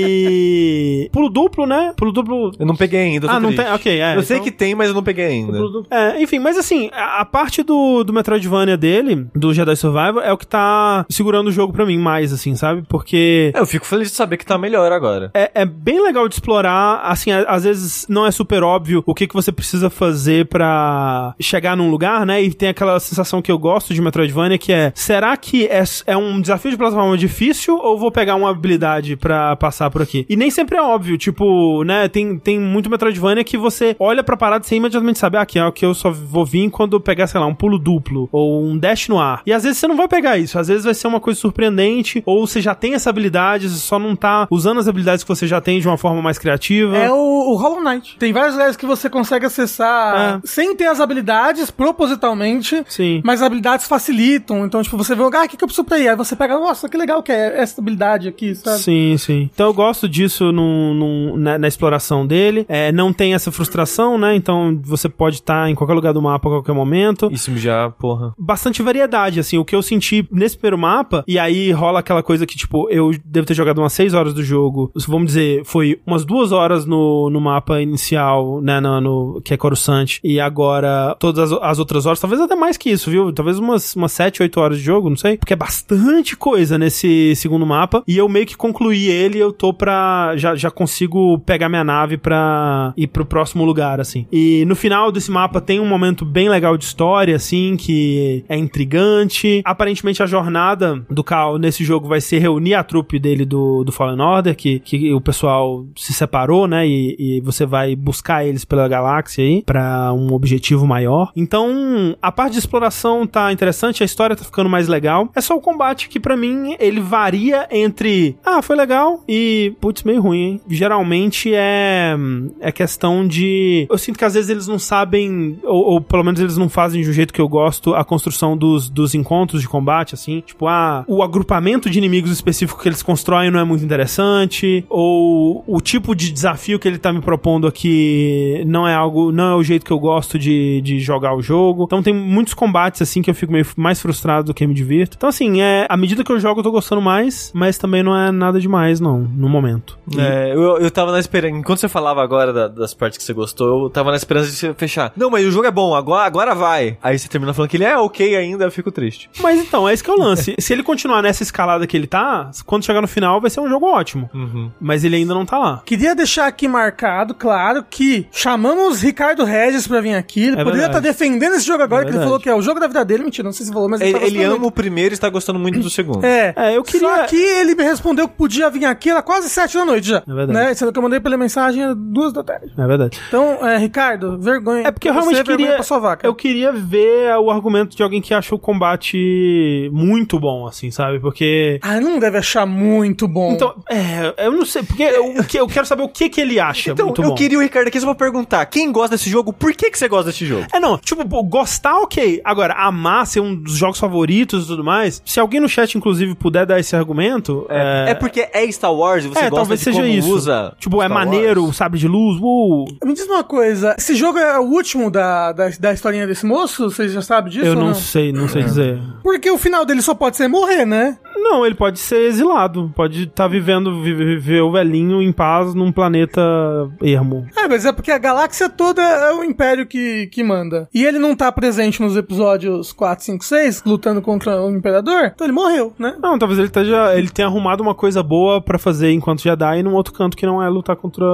Né, Tipo, abriu uma franquia do McDonald's. É, cuidar das pessoas dele, não sei. Ok. O o que aconteceu com o clone do, do, do Darth Vader lá? O do, da, do Unleashed É. não é canônico, né? Foi descanonizado. Ah, é, foi descanonizado. Ah. É o que? Legacy? Tem um termo agora pra essas coisas. É antigas. Legacy, N- acho. não é Legacy, é Legends. Legends, isso. Isso. Legends. Vai ver, ele não ficou sabendo da volta do Imperador. Isso. Calma, eu nem tô falando do episódio 9, pelo amor de Deus. Ah, mas assim, é, é estranho que esse cara não tenha aparecido ainda. Talvez seja por conta da timeline, né? Não tem um lugar pra ele aparecer. Ele se Porque passa em que período, falando isso É, tá, entre então, os filmes? Entre o 3 e o 4. É depois do 3, quando começa a caçar dos Jedi lá. É, a Ordem 66. Isso. Eu nunca assisti, tá, gente? Então... Ah, é verdade. Né? Ah, tá, ok. Na verdade, Sushi só vê o episódio 4, né? É porque quando, quando termina o 3, tem Jedi pra caralho, né? Jedi é muito Jedi. Aí golpe, nazismo. E aí quando começa o 4, os Jedi são uma lenda. Ninguém, ninguém sabe É, sobre Jedi. mas é porque o final do 3 é uma ordem mandando matar todos os Jedi, entendeu? Sim, né? sim, sim. Mas eu só ia comentar que, tipo, é engraçado esse, porque dá a entender que você é um dos últimos, um dos poucos. É. Sim. E o 4 é a mesma coisa. tipo, olha o Luke, um Jedi, caralho. Mas, Mas, um é, Jedi. mas é porque é me, É meio uma que- galáxia toda, né? Realmente, É. você ter dois ou três é muito pouco. É, eu queria apontar um fato que na, no vídeo agora tá tendo a introdução de um personagem muito bom que é o, o sapo. Não, mas ele, o sapo tá apanhando e ele não fez nada pelo sapo. Mas vai fazer, né? mano. Ah, tá bom. Mas assim, ele podia fazer antes do sapo apanhar, né? É, ele vai, sabe, futuro agora? É que ele tem que medir, né, seus esforços aí também. Não dá pra ajudar todo mundo. Mas eu gosto do ator do, do protagonista. É, ele é bom. Então, isso que eu ia falar, é estranho não ter aparecido porque ele é esse cara, né? Ele é ruivo, ele tem a cara do, do rapaz ali. Ele faria uma versão live action do, do Cal muito tranquilamente. Mas talvez ele morra, né? Até o final pô, dessa, mas- é. dessa trilogia, alguma coisa assim. A gente não é. sabe. Então, talvez, Talvez ele transforma no Mestre Yoda. talvez ele vire um sapo. Talvez ele seja o Baby Yoda. Exatamente. O Grogu. Isso. Não, ele é Não, Mandalorian. não quero a gente. morte dele, gente, mas é, um, é uma desculpa, né? Tipo, ah, ele morreu. Ou sei lá, foi viver feliz em outro lugar. Não, porra, é maldade, né? Pô, o, o- o Império tá dominando o mundo, fascismo, e você tem poderes mágicos, você fala, não. Ah, pô, fala isso pro Mestre Yoda, então. Não, mas o Mestre Yoda também é foda, né? É foda. Mestre Yoda, porra, a galera, É que às vezes, né, assim, tem que. desistir, né? Entendi. Desistir, Rafa, é gostoso demais. Essa é a lição que os Jedi nos passam, É, né? O bom, a camiseta desistir gostoso demais é só a frase, não tem ninguém lá embaixo. Exato. Jedi did not survive. É, é a florzinha caída no chão e ninguém Hum, mais Vai, lá. vai- vai ser a nossa camiseta. Vamos fazer a camiseta desistir gostoso É demais. pois bem, então esse é Jedi Survival e um pouquinho de Fallen Order. É. Mas aquilo, impressões iniciais, né, ainda. Eu, na verdade, assim, me preocupa um pouco, porque eu fui ver, pegar vídeo de gameplay, né? E tinha um daqueles vídeos assim, tipo, ah, o jogo completo. E era tipo 9 horas. Aí eu, tipo, peraí, caralho, eu tô no final do jogo já. Galvinho, que bom que você perguntou, porque a camiseta Perry, gostosa demais, vende na Chico Rei. Ah, por verdade. enquanto tá na Chico Rei ainda. É verdade. Mas, tipo, se esse jogo tiver 9 horas, fudeu, porque eu já, já tô no final dele, então, na verdade. Ô, André, fudeu, porque eu tô com 20 horas de jogo. É bom, a pessoa deve ter ruxado a história, né, também, então. Ah, não, é se for. é. É How Long to Beat? Nunca Não, é acredito. cinco. Era vídeo de gameplay, então é bem. Ah, mas provavelmente ruxou a história. Enfim, Jedi Survival.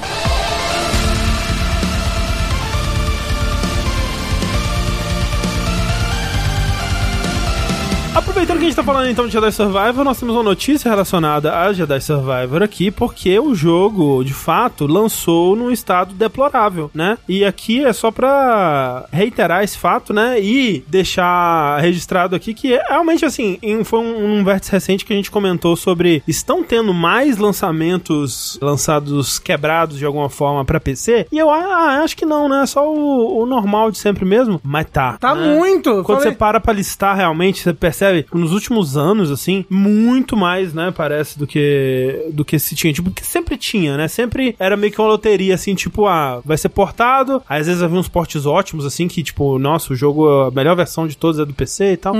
E aí, de vez em quando, ah, esse jogo que veio uma merda, né? E aí, conserta com patch, ou sei lá, a comunidade conserta, sei lá, né? Mas, nossa, realmente, assim, muita coisa sendo lançada esquisita, né? Então, tipo, pô, Elden Ring, o Final Fantasy VII de PC, o Stray, o Dead Space, o Calixto Protocol, O Last of Us. o Last of Us. Calis Protocol ta- também teve problema no PC. Então, o lance é, a maioria desses jogos de... O de- Long, o Wild Hearts. Unre é, Wild Hearts. A maioria desses jogos de Unreal Engine 4, eles lançam com esse problema do stutter, né? Que carregamento de, de shader, né? Aquela coisa toda assim. Tipo o, o Elden Ring, o Elden Ring não é um real, mas é tipo aquelas travadinhas que o Elden Ring É, essas dava. pequenas travadinhas, assim, muito- às vezes é por conta desse, dessa compilação de shader, às vezes é por outros motivos, né? Mas muitos desses jogos vindo com esses problemas temas. Gotham Knights teve bastante. E agora Jedi Survivor entra pra essa lista. Como a gente falou antes, é um lançamento que ele tá complicado em todas as plataformas, mas principalmente no PC, né? Tanto que a, a Digital Foundry lançou um vídeo aí nomeando com honras o porte do, do Jedi Survivor pra PC como o pior porte de PC do ano. Ah, mas eles estão muito errados. né? Porque o ano tá muito longe de acabar. Até- Pode ter- É por isso que o vídeo deles diz até agora. Ah, tá, ok. Então É. tudo bem. Porque realmente, assim, eles, né, colocando nos PC absurdo deles lá, com um, as placas de vídeo 4090 e processador do Satanás, o jogo ainda rodando mal, com essas travadinhas, sem usar o, o CPU, né, os, os cores ali diferentes do CPU, quase de, de forma alguma, assim, né, tipo, vários cores ali eh, completamente inutilizados. Então, assim, muito mal otimizado para PC. Você vê claramente que é um porte mesmo, talvez até feito por outra empresa, não sei se alguém f- correu atrás de ver isso, porque, né, uma, uma coisa que eles estavam mostrando também é que no, no menu você não consegue clicar em certas coisas, você tem que apertar Enter pra ativar alguns botões, porque É muito engraçado, você tem que colocar o mouse em cima e apertar Enter. é, tipo, Caralho, como assim? Porque é um menu feito pra você controlar com, com o controle, né? Então, tipo, seleciona com o D-pad e aperta o botão. Aí é a mesma lógica no, Nossa. no PC, assim. Então, um porte claramente muito corrido, muito mal otimizado. Fala que você, quando vai abrir o jogo, né? Ele, ele faz aquela coisa de otimizar os shaders, né? De compilar os shaders previamente, que é algo que em muitos jogos modernos tem feito isso. Mas toda vez que você abre o jogo, ele compila os shaders de novo. Nossa. Mas aparentemente é só uma tela que eles esqueceram de tirar, porque não tá compilando, na verdade, os shaders de Ah, novo. não, pode ser. Mas você ainda tem que esperar pela tela. E mesmo assim, não compila tudo. Porque direto, quando vai aparecer alguma coisa nova na tela, ele dá aquela travadinha assim. E eles mostram vários exemplos de vários momentos onde objetos surgem na tela pela primeira vez. E aí, se você dá play na cutscene de novo, se você recarrega o checkpoint, alguma coisa assim, aí não dá mais o problema. Porque já compilou aquele shader, né? Aquele shader já tá carregado. Mas em outros momentos, não importa quantas vezes você passe pela parada. Então tem, tipo, problemas diversos, problemas de um, de um porte corrido, de um porte que não foi o foco, de um jogo que claramente é, veio muito quente, né? Aí, tá, n- não deu aquele tempinho de esfriado saindo do forno ainda, porque hum, se a versão de. as versões principais, que são as dos consoles, né? é, dada a, a importância que o estúdio deu, que a, que a EA deu, é, tão com problemas, né? Que dirá esse porte corrido de PC aí que eles fizeram. Então, triste, né? Triste porque É. é mais um jogo assim. Caro, provavelmente. E, e eu achei engraçado que no. Eu entendo, né? Porque é aquilo. Sempre que um jogo lança assim, e aí eu tô supondo que o estúdio é, sabia desse, desse porte, né? Mesmo que talvez ele não tivesse trabalhado, sabia que o porte estava sendo feito, talvez eu soubesse até do, do estado do porte. Alguém, né, envolvido, quem tá, quem quer que estava envolvido nesse porte, sabia que ele não tava bom pra ser lançado, né? Mas não é tipo, ah, isso aqui tá bom o suficiente, é, vamos parar o nosso trabalho e a gente escolheu que essa data é boa. Não, é, é a data estipulada pelo marketing, pela EA, pelo, pela publisher, né, pelo orçamento do jogo e tudo mais. Então, é triste, né? E a culpa raramente tá nos desenvolvedores pra coisas desse tipo. E, de fato, você desenvolver e otimizar uma coisa pra PC, eu imagino que seja um inferno, né? Dado as milhões de permutações possíveis de peças e ó, hardwares e Exato. configurações que PCs podem ter. Mas ainda assim, eu achei meio passivo-agressivo a- a- o texto que eles soltaram, né? Da que a EA, a Response, ela soltou, falando sobre os problemas, né? Que eles falam umas coisas tipo assim: Ah, então a gente percebeu, né? Que um- alguns é, jogadores que estavam usando um hardware que é otimizado para Windows 11 estavam tendo problema no Windows 10, né? Tipo, meio que assim, tipo, instala a porra do Windows 10 aí, caralho. O que vocês estão fazendo aí? Windows 10 ou 11? O, o 11, né, no caso. Tipo assim, ah, então a gente percebeu que, né, essa coisa aqui que vocês estão fazendo errado tá dando problema, né? Que tal vocês fazerem a coisa certa? Pô, Dá um tomzinho disso, assim. Como assim? Agora não pode mais usar o Windows 10. Exato. E outro, outro pedaço fala, tipo, porque, gente, é muito difícil, né? Otimizar jogo pra PC, né? E, tipo, de fato deve ser, né? Mas Porra, mas até então não vende, então PC, ué. Você não tem capacidade? é, é meio esquisito. Mas assim, né? É, é aquilo que a gente tá acostumado a, a ver atualmente também. Os jogos lançam quebrados no lançamento. Daqui a uns seis meses tá tudo ótimo, né? Talvez, né? Vamos é. ver. Ah, mas a comunidade arruma no PC. Esse é o problema. Não Esse é o pior. problema. Exato, que aí a empresa lança o jogo todo cagado, a Bethesda que o diga, e aí deixa que, deixa que o pessoal arruma. É, e eu, eu acho que num caso desse, né, é que nem Pokémon, né? Por que, que a gente fica tão puto quando Pokémon lança do jeito que é? Porque, pelo amor de Deus, é Pokémon, né, caralho? Tipo, meu Deus, é Star Wars, é EA. Exato, vocês têm dinheiro pra caralho. Façam alguma coisa a respeito disso. Enfim.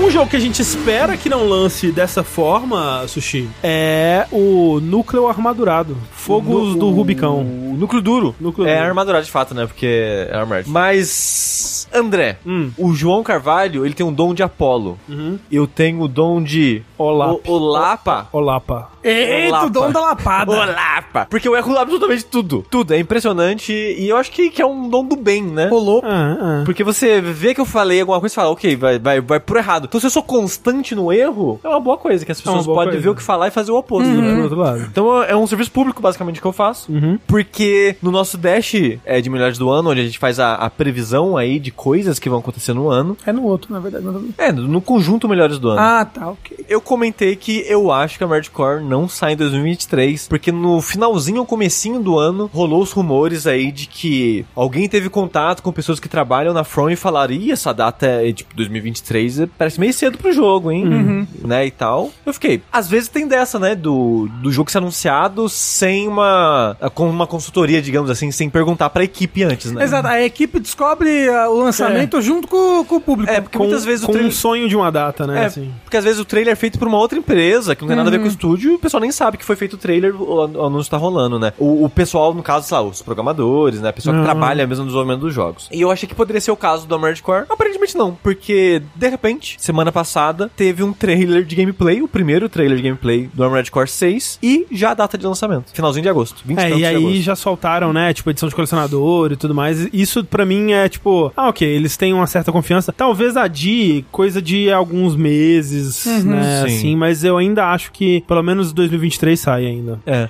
Agora, quero saber o que, que você achou. Eu quero, eu quero análise frame a frame desse trailer aí, Sushi. É, mas antes disso, eu queria dizer que teve uma rodada de entrevista que eu não consegui ler ainda. Tô com as três abertas no meu navegador, uma hora eu leio. Que teve entrevista com o diretor, teve entrevista com o produtor, teve al- algumas entrevistas com alguns sites já sobre o desenvolvimento do jogo. Canais aí que, que falam sobre Souls no geral, ou que falam de Armored Core, já estão fazendo vídeos desmiuçando o, o trailer e as entrevistas e o caralho a 4. O Vat já tem um vídeo de 40 minutos no dia que saiu o trailer. Ou, ou, é muito bom esse vídeo do VAT, você viu? Eu fiquei um pouco cansado do vídeo, mas eu vi. Ah, achei bom o vídeo, achei que ele, ele tem bons argumentos. Então, acho que. É. Fica a dica: o vídeo do VAT ele é pra apresentar Armored Core pra quem nunca jogou Armored Core. Exato, então pra mim é bom, entendeu? É. Mas então, enfim, gameplay. Rafa perguntou o que eu achei. Tô muito empolgado. Ele. Pelos vídeos, né? São cortes muito rápidos de gameplay, não tem um período longo de gameplay e tal. Mas pelas cenas breves que a gente tem, ele me parece uma mistura do Armored Core 3 com o Armored Core 4. Pra quem não jogou isso não quer dizer nada, mas é que a série clássica até o 3 é um- são jogos mais lentos. Pra gente hoje em dia, na época eles eram rápidos, mas pra gente hoje em dia eles são jogos lentos. E o 4 é dedo no cu e gritaria, assim. O 4 e o For Answer, que é a continuação do 4, é, é loucura. Você, é rápido pra caralho, você meio que voa o tempo inteiro. É uma pegada bem diferente, assim, que quem gosta do, do formato clássico às vezes nem gosta. É meio divisivo, assim. Tem gente que gosta do 4 e não gosta dos clássicos e vice-versa. E pelo trailer, vocês parecem uma mistura. Uhum. Ele parece ser um equilíbrio entre. Ele não é tão aéreo e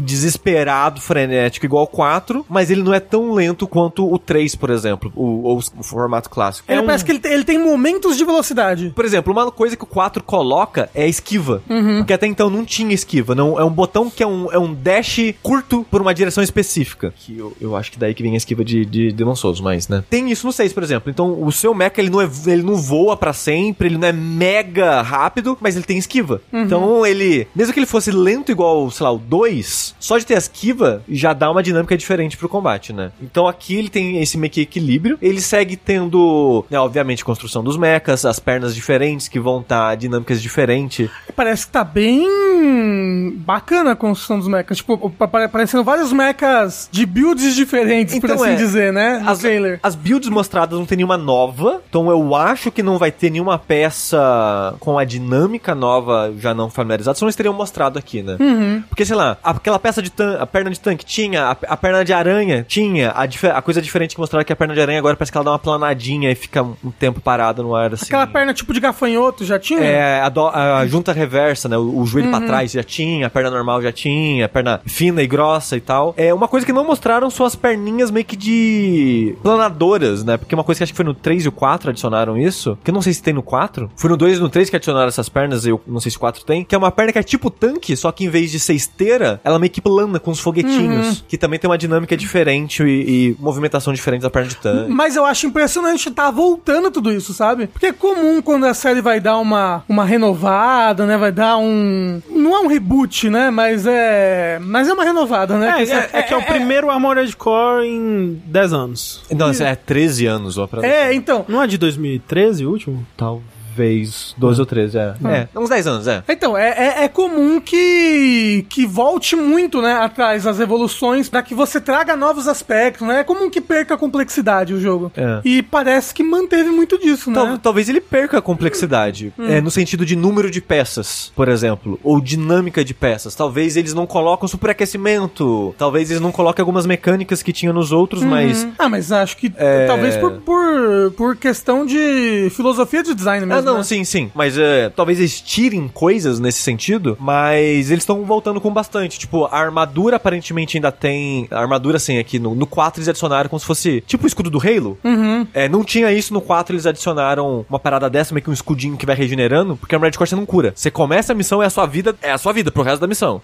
E no 4 eles colocaram essa parada, esse, meio que esse escudo que vai regenerando com o tempo. É, fora a sua vida da- das peças mesmo. É, parece que t- voltaram com isso por causa de, de algumas animações de dano que tem, mas uma coisa interessante que eles fizeram, que eu acho que é um pouco mais da expertise atual né, do tipo de jogo que a Front tem feito, que é combate em terceira pessoa, né? Melee, especificamente. Porque a Armored Core sempre foi foco mais em tiro. Você tem a espadinha, e era esse o melee que você tinha, uma espadinha. Você tem o escudo a partir do 2, mas é um lixo, não usem o escudo nos, nos jogos antigos. E a espada, apesar de dar muito dano, tipo, tem a Moonlight Sword até, né? Dá muito dano, mas é muito desengonçado de usar. Tem meio que uma curva de aprendizado pra você saber usar em uma- umas técnicas é, de como usar bem a espada nos jogos clássicos. E aqui, eles querem dar um, um foco maior em melee. O jogo ainda é um jogo de tiro, mas eles quiseram dar uma utilidade a mais pro melee, que eu acho isso muito interessante. Então agora tem armas diferentes. Tem, além de uma espadinha laser, tem uma lança laser, que você tem um ataque que é meio que uma investida. Você tem um chicotão laser agora. Tem um momento que ele bate com os dois pés, assim, Então, pá. já vou chegar lá, isso não é uma arma. Você tem uma arma que mostra no trailer em CG, que não mostrou no trailer de gameplay, que é tipo um pistão, né? Tipo um. um- Ah, sim. um- uma estaca, né? Um, é Um batistaca. batistaca. É tipo um batistaca. Então ele tem novas armas melee, o que eu acho bem interessante, como é que É, vai arma ficar de essa burguesinha dinâmica. isso E outra coisa que eles colocaram pra melee é stagger, poise. Poise de souls. Já existia antes em Armored Core. Dependendo das peças que você tá usando. Quando você toma tiro, você fica aquele... uh, uh, tomando meio que dano de poise, ficando travadinho assim. Então você faz um mecha leve e o cara te metralha, você vai ficar parado. Só tomando tiro, você se fudeu.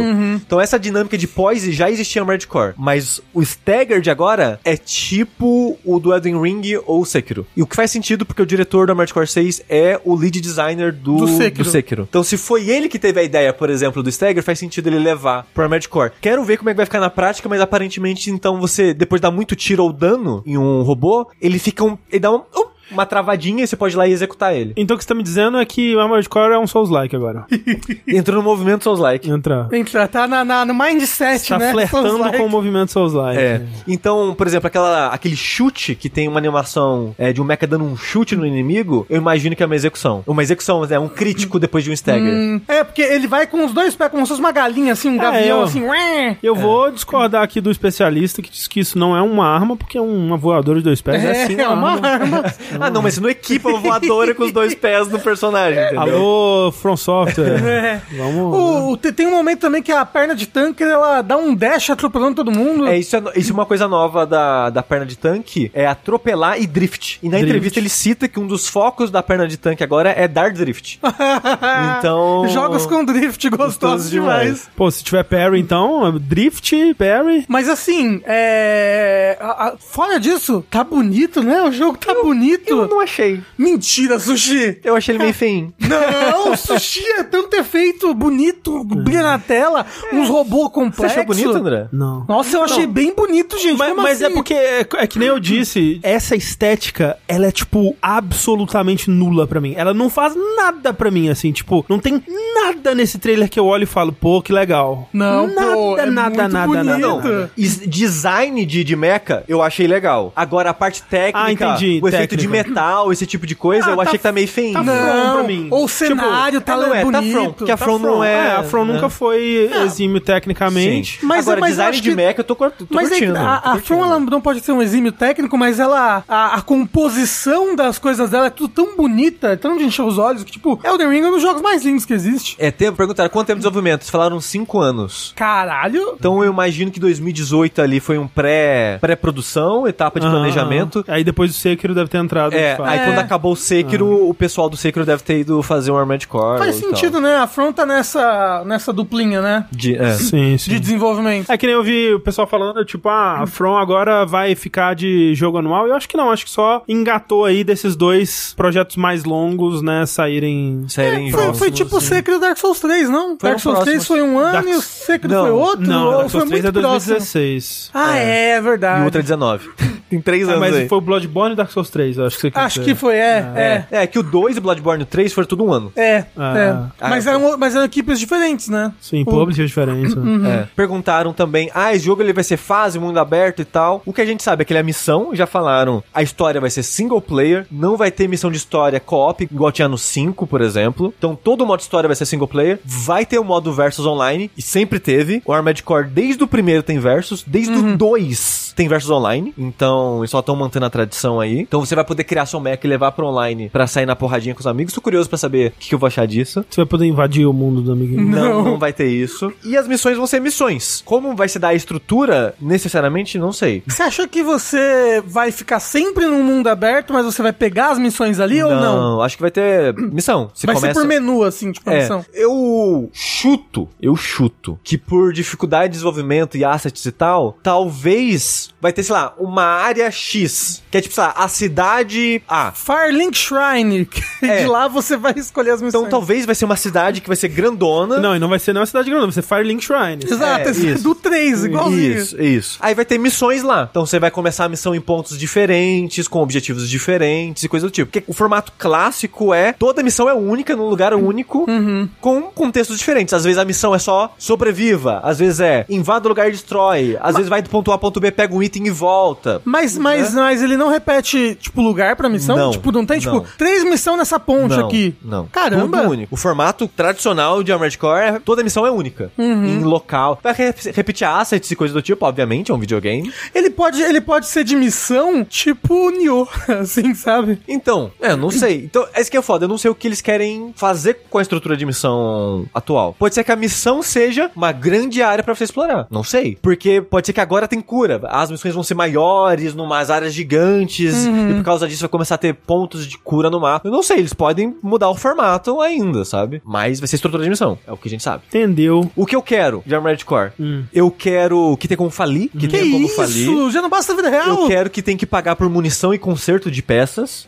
Sushi é muito capitalista. eu quero que eu possa comprar, eu posso vender peças que eu comprei pelo mesmo preço que eu paguei, porque isso, desde o primeiro tem isso. Eu, eu paguei mil numa perna, eu quero vender ela, eu vou vender por mil. Aí, e se você, e se você tiver um- Olha, uma X. mecânica de diálogo onde você pode negociar o. Barganhar preço? É, peças. falar, É. falar assim, ó, essa aqui tá saindo muito hein, essa semana. Aí, É. 10% a mais. Porque tudo isso eu acho que conversa com os universos geral de Armored Core. Armored Core, esse é o quarto reboot que a série tem, mas ela sempre conversa com o capitalismo, ela sempre conversa com essa parada de, de consumismo, com essa parada cyberpunk de empresas manipulando o mundo. e É blá, blá, Gundam. blá. Então, e você sempre é um PJ. E você ser um PJ nesse mundo, ele é de certa forma abordado. E você pagar pra trabalhar faz parte da narrativa desse mundo pra mim. Uhum. Então, se eles tirarem isso, eu acho que perde um gostinho. Você vai ser um tal de Raven? O Raven, tradicionalmente, não é entrou no Armored Core, mas tradicionalmente é o nome que dão pros mercenários. Uhum. O PJ.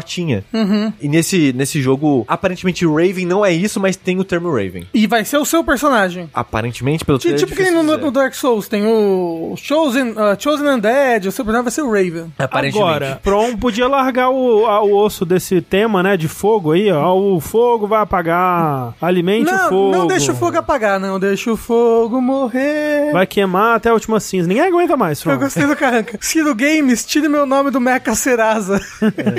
Eu quero ver como é que vai ser a, a Moonlight nesse jogo.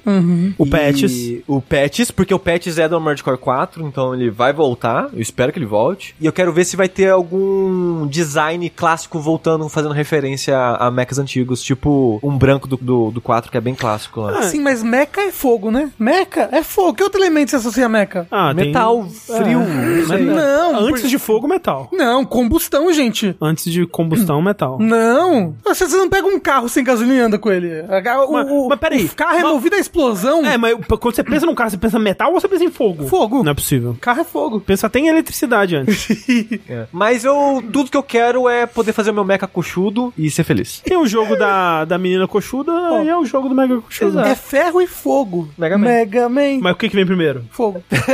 E já fica a dica aí, vou voltar com a maratona da From pra ruxar todos os Armored Core até agosto. Ah, mas você vai voltar com. Vai, vai focar no, nos É, Armored eu Core. vou focar só em Armored Core. O último que eu joguei foi o 3, então eu vou agora continuar a partir do 3. Ah, então agora você vai Play 2 pela primeira vez. Não, já, jo- eu já joguei 3 no Play 2. Play 2. É, Rafa, são 19 Armored Core. É que eu achava que o 1, 2 e o 3 e, e as vertentes dele eram todos do Play 1. Não, o 1 e as duas expansões, barra continuações são do Play 1. O 2, a continuação do 2 e o 3 e as quatro continuações do 3 são tudo Play 2. Tá, ok. Aí tem um de PSP e quatro de PS3. Você vai primeiro pro do PSP? Não, PSP é, é- é o último. Ele Ah. é antes do 4. Tá aí, então. Armored Core, fogo no Rubicão. Fogo no Rabicó. Como é que é o nome do mascote do Download? um É o Rabicão. É isso, fogo, Fogo do no abicão. É. Exatamente. Armored Core, quem diria, né? Um jogo. Espero que eu goste. Eu vou tentar jogar, hein? ah, vá. Vai ser o meu primeiro jogo. Não, vai ser Assim, legal pra caramba, vai o, ser muito bom. o André jogou primeiro um Armored e Core. quase morreu. É. Ah, o André também é fogo.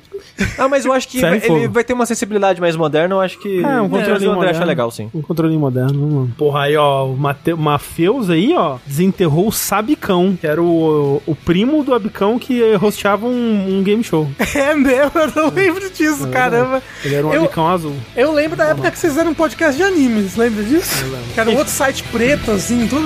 É Era legal.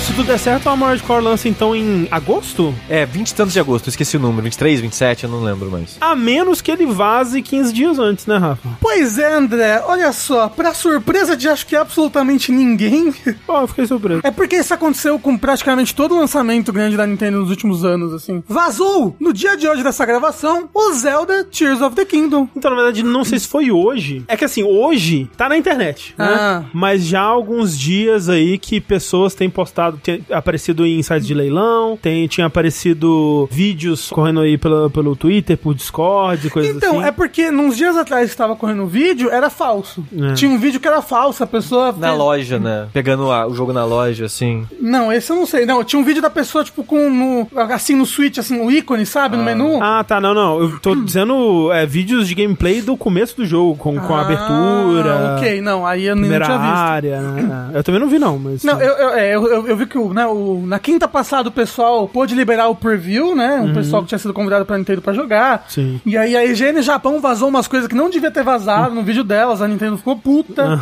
A Kotaku não foi convidada, sabia disso? Não, é, tem o, o Blacklist da Kotaku, sim. Já há Exato. muitos anos. A Kotaku. Você sabe por que que a Kotaku tá blacklistada da Nintendo, né? Por quê? Por causa do negócio do Metroid.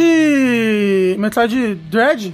É? É, porque eles fizeram um artigo quan- quando vazou antes, falando: olha, você já pode Ah, jogar Metroid tá. Dread no emulador. Sim, sim, sim, E sim, ele sim. roda muito bem, e o nome do emulador é esse, blá blá, blá site 1 é esse, sabe? E aí a Nintendo Aham, aham. deu blacklist na Kotaku. É, uma coisa é falar, vazou, hein, galera. Outra coisa é dar o tutorial, realmente. né? Exato, É, é. criando essa empresa falindo, onde a emulação vai tipo, destruir ela. Acho que a Kotaku fez um, um bom serviço ao seu público, sim. Não, porque porém, depois no ela entanto- tirou o artigo do ar. Então, Então, é, não, inicialmente sim, mas aí também é enfrentar diretamente, né, quem você não quer, né? Então, Exato, e aí, mas depois aí a Kotaku tava chorando no Twitter aí, falando que Ah. isso é um absurdo, é. Como que é? Muito desrespeitoso a Nintendo fazer isso com ela. Bem, o que aconteceu é Zelda Tears of the Kingdom já está na internet. Eu estou tal qual o diabo fugindo da cruz, fugindo de tudo que eu posso desse jogo. é, eu acho que fica aí, né, o aviso pra você que acessa muito Twitter mutar as palavras, É, né? isso. Eu não vou jogar antes, gente, porque eu quero jogar no meu Switch, Uhum. né? Então, tipo, eu não quero ver nada disso. Gostaria, inclusive, que no no chat, né, por favor, Ah, sim, ninguém né? fale É. sobre o jogo. É, spoiler, essas coisas, pelo amor de Deus. Não, hoje um amigo me mostrou, olha aqui, é, tipo, ele jogando no começo do jogo. Uhum. Eu paguei na hora. Tipo, não quero, não quero ver. Por exemplo, eu já vi o começo de onde é o gameplay. Eu não queria saber. Sim. Eu não queria saber onde você começa a jogar, sabe? Mas bem, não bloqueei, tá? Não bloqueei, mas eh, pensei, vontade. Devia pensei, pra aprender. pensei muito sério. É. Tinha que ter bloqueado por 15 minutos só pra aprender. Isso. Mas vazou, né? Vazou aí, vazou já, já aparentemente cópias físicas, né? Porque já entrou em leilão. O pessoal vendeu aí por 300 dólares Sim, uma sim. cópia. Caralho. É, pouco até, né? sempre vaza, sempre vaza quando tem o preload,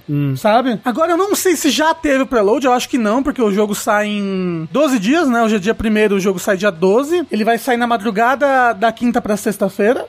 Por que pagar 300 dólares? Porque você tá jogando 12 dias antes.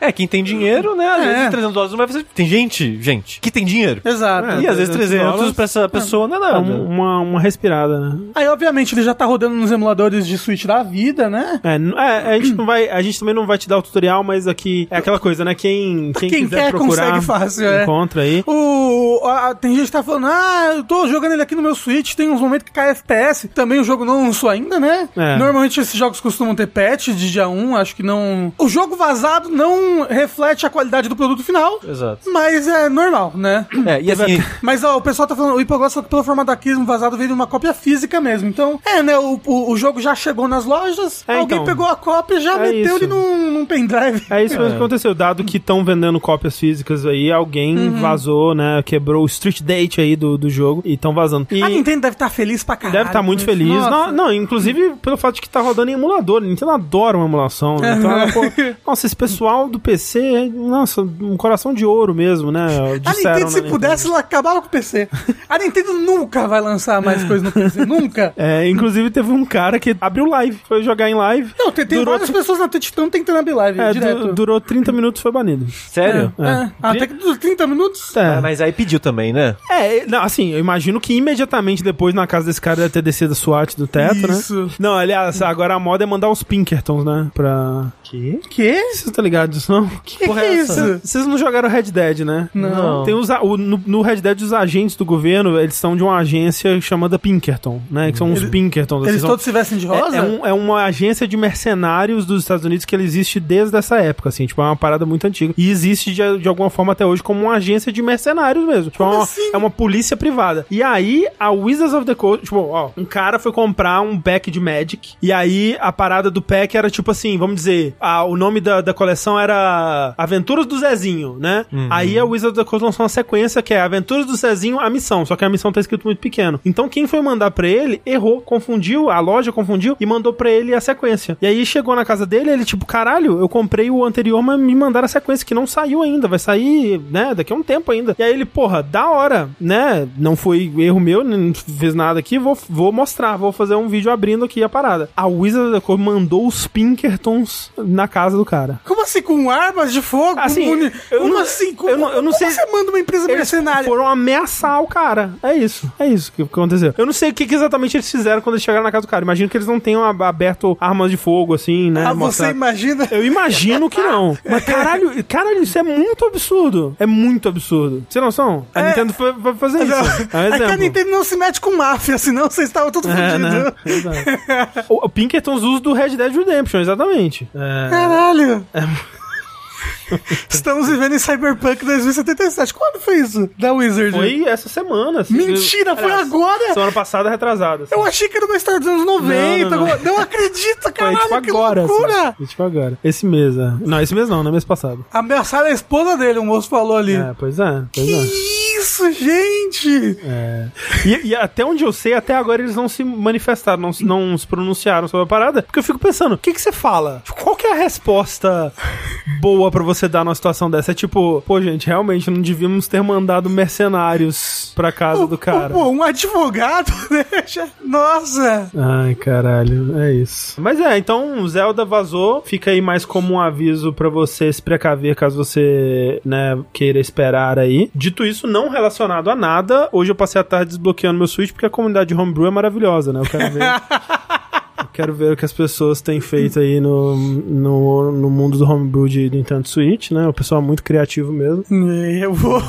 Eu não sei como, mas eu vou aguentar mais 12 dias aí. Tá foda, André. Eu vou te falar. Tá foda. Sabe o que, que eu fiz esse final de semana? É. Ah. Instalei Dragon's Dogma, tô jogando de novo. Dragon's Dogma é meu jogo de segurar hype. Você tem dois Switches, não tem, Rafa? Não, eu, eu dei o meu Switch antigo Ah, pro Pelux. E aí ele desbloqueou e ele já tá baixando Ah, já. Pois é, porque, cê- porque tem isso, né? Tem, é que tem um- um- alguns modelos específicos do Switch que você consegue dar um curto-circuito no, no negocinho do É, Joy-Con, que é, né? que é do meu, né? Que é o, mo- mo- a primeira versão do Switch é a mais facilmente desbloqueável. É, que é o meu também. E aí, tipo, o pessoal fazia com um clipe de papel, assim, PUC, desbloqueei, dei um curto-circuito aqui na entrada do Joy-Con. É, é fácil sim? É bem É? fácil. Fácil, André. É bem fácil. Você tá fazendo? Assim, é, é- o processo é meio demorado pra gente acessar os homebrews maravilhosos que a comunidade homebrew tem a oferecer, né? Deixa eu falar. Ah, Deixa eu falar. O console do, do meu namorado, do Luca, ele é desbloqueado. Você sabe o que ele tá jogando? Que? Breath of the Wild em português. em português, sim, é super fácil. Tem dublado em português. Tem dublado. Você sabia disso, Sabia, Sushi? sabia. Não, e aí que tá. Ele, ele, ele, ele, ele baixa a legenda pelo próprio Switch. Ele baixa a legenda. É, então, tem, o- tem n- nos fantásticos aplicativos homebrew do Nintendo Switch, tem lá a, a- uma paradinha que você vê a lista de todos os jogos que tem legenda. E é por isso que você tem que defender a comunidade de emulação. É, porra. Assim, a dublagem eu não sei se é, se é boa, tá? É Ah, não, dublada mas de por- qualquer forma. Mas, a- Mas mas tem. a, a legenda é boa, gente. Eu, tem. eu joguei ele no. Não, no- a, a tradução é uma- muito boa, assim. É. muito o, e assim, e agora ele tá super engajado com o jogo, porque ele entende, entendeu? Mas é, o jogo não vem em português, quer saber? Até o dia 12 esse jogo já tem em português já. Tomara! Provavelmente, tipo, o pessoal traduziu o Metroid Dread em tempo recorde, né? Uhum, exatamente. É, inclusive, estavam vendo no código dessa versão vazada e tem referências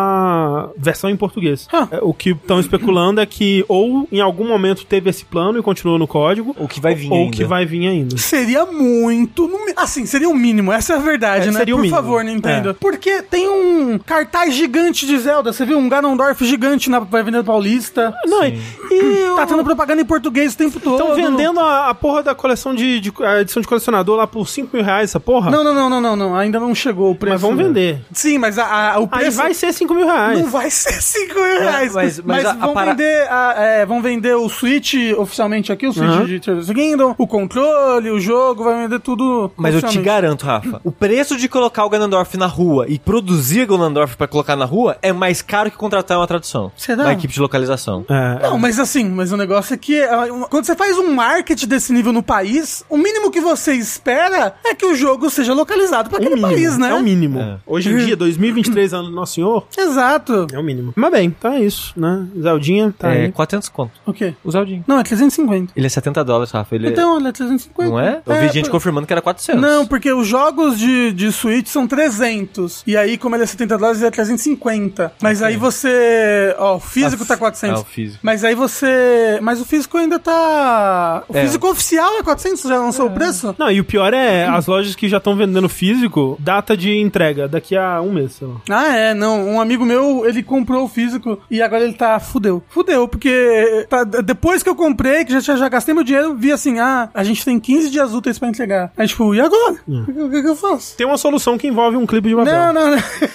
que no caso é organizar melhor as Isso, suas... As suas Exatamente. contas, Exatamente. né? E gastos. Isso. Galera, não.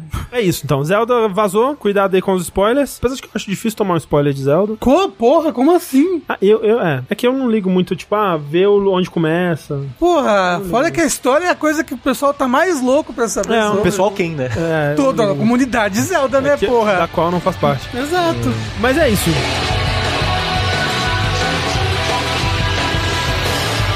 Bora lá então para mais uma perguntinha dos ouvintes. Lembrando, você pode mandar suas perguntinhas para vértice.jogabilidade ou no usuário arroba jogabilidade no Telegram. E você pode soar como o Kiki Outro que diz o seguinte: Boa noite, jogabilimigos. Uma pergunta a mais pro sushi, mas estão todos convidados a responder. Ele curva pra direita mesmo como um gancho? Não, pera. Pra esquerda. No, é verdade. No último Joga Com o Meu Jogo, Sushi falou que já jogou o Zelda Miniscap. Queria ouvir um pouco sobre o jogo e sobre os Zeldinhas da Capcom. Eu joguei recentemente e achei bem legal, apesar de sentir algumas diferenças de desenho e navegação. Um abraço a todos. O foda é que, gente, eu joguei esse jogo na época em emulador de Game Boy Advance. Eu não lembro. Uhum. É porque como ele saiu recentemente no, no, no emulador lá de Game Boy da Nintendo... Ah, mas eu não, não pago. Não, não, mas aí muita gente jogou ele agora, sabe? Aham. E pra mim, os Zeldas da, da Capcom, né? Que são é, o Minish Cap e o Oracle of Ages e o Oracle of Seasons, eles não devem nada aos, aos outros Zeldas. assim. Inclusive, o Minish Cap é o favorito, o 2D favorito de muita gente. Ele é, muito bonito, né? Não, ele é bonito e eu- as dungeons deles são muito legais. Eles têm uns, ele tem uns conceitos muito bacanas. O Minish Cap é bom, bom demais, assim. Pô, A única coisa que falou de diferença é que eu joguei, tipo, quando eu era muito novo. Então eu não vou lembrar de todos os detalhes e não vou ter, né, a precisão aqui pra falar da- das coisas. Mas eu lembro que na época eu achava que ele tinha um ritmo diferente, sei lá, do, do Link to the Past, por exemplo. Ele tem, mas é porque ele tem um ritmo mais moderno, sabe? Porque ele é um jogo muito depois do Link to the Past, né? Ah, tipo, então. em questão de. Não sei, mas a estrutura De quando lançou- Zelda clássico, ele não é bem aquela estrutura certinho, é? Ele é, é. Das O- dungeons e Ele tudo. é, é que eu lembro que ele, eu o lembro que ele Minish era Cap tem muita estrutura do Ocarina, estrutura É, bem então. clássica Zelda. É que eu acho que ele é mais pra um Ocarina do que pra um Link to the Link to the Past, em termos de exatamente. estrutura. E isso que talvez eu... A crítica que eu teria a ele e aos... Na verdade, não é a ele, né? A, a Zelda desse período, que, tipo, eles... A partir do Ocarina, tirando, né? t- Tem suas exceções, obviamente, mas eles entram bem mais num, numa formuleta que, pra mim, cansa um pouco. Especialmente se você tá jogando, além dos jogos principais, os jogos portáteis, né? Que também estavam seguindo a formuleta, apesar de que todos tinham sua gimmick, né? Todos tinham sua coisinha única lá e tal. A estrutura deles era bem parecida. E eu acho que. Eu lembro de ter dito isso em alguma live, não lembro mais qual, mas eu disse que Minish Cap, pra mim, ele é um bom Zelda de um período de Zelda que eu não gosto tanto, assim. No geral. Mas é, mas é, um, é um jogo legal. Eu gosto, gosto bastante. É que eu, eu gosto muito desse período, né? Foi o período que eu conheci Zelda e o período que eu me apaixonei por Zelda. Porque meu primeiro Zelda foi o Wind Waker, né? Nossa. Então, porque, tipo, Super Nintendo eu não entendi inglês. É, e o Wind Waker eu já entendi um pouquinho quando ele lançou. E aí eu vi, tipo, sei lá, no Disney Channel. Assim, olha esse jogo. E aí eu fiquei encantado pelo gráfico. Falei, que que é isso? Eu tenho um GameCube. Caralho, como assim? Você, Eu tinha um GameCube. Eu falei, você era um Nintendista antes de ser um Zeldista? então, eu não era um nintendista. Eu só gostava de videogames. eu Você era um gostava de coisa da- videogameista. É, Mas é que é estranho, né? Como ter um GameCube nesse período e não um PlayStation 2 se você só gosta de videogame. Então, eu não lembro por quê. Eu acho que eu, eu acho que eu vi Smash, eu fiquei muito fascinada, eu quis um GameCube. Foi alguma coisa assim, porque eu tive um GameCube, ó, porque eu tive. Eu tive o jogo que eu mais joguei na minha vida foi o Play 1. Não foi meu primeiro, mas eu lembro que eu- é o que eu já era grandinho o suficiente pra entender as coisas que eu tava fazendo. Eu joguei muito no Super Nintendo, Master System, mas é o Play 1 eu joguei muito e aí depois eu tive um Dreamcast, que já- ele já, o Dreamcast já tinha morrido, mas meu amigo me convenceu a comprar o Dreamcast dele. Eu obviamente fui tapeado. Tá piada. É, mas joguei muito Sonic Adventure e depois eu tive um GameCube. E aí que eu comecei Zelda e tudo mais. Então eu gosto muito dessa formulazinha de Zelda, mas eu acho que foi excelente a renovada que eles deram a partir do Link Between Worlds, sabe? Inclusive eu quero muito que tenha mais jogos estilo Link Between Worlds, sabe? Seria legal, né? Né? Que Podia ainda ter. tenha um, um, um mundo muito aberto, mas ainda com dungeons, com negócio de itens. E até, tipo, se fosse um jogo tipo Link Between Worlds, mas não atrelado a nenhum outro jogo, né? Um jogo completamente novo, assim. Exato, é. Assim, é, dizem, reza a lenda, reza a lenda. Porque o Link Between Worlds ainda é muita homenagem ao Link to the Past. né? Isso, isso, mas reza a lenda que o Breath of the Wild, e por consequência agora Tears of the Kingdom, era pra ser o último Zelda passado em Hyrule. Né? Agora os próximos Zeldas nem sequer se passaram em Hyrule. Hum. Vou passar em Low Rule. É, exatamente. Ainda mais Hyrule. Que é o o Hyrule. céu agora. É, era a Skyrule piada. o pessoal tá falando que é o nome. Mas Link Between Worlds talvez o melhor Zelda, fica aí a informação. É um, verdade. é um excelente Zelda. É Um impressionante excelente como Zelda. aquele jogo é bom mesmo.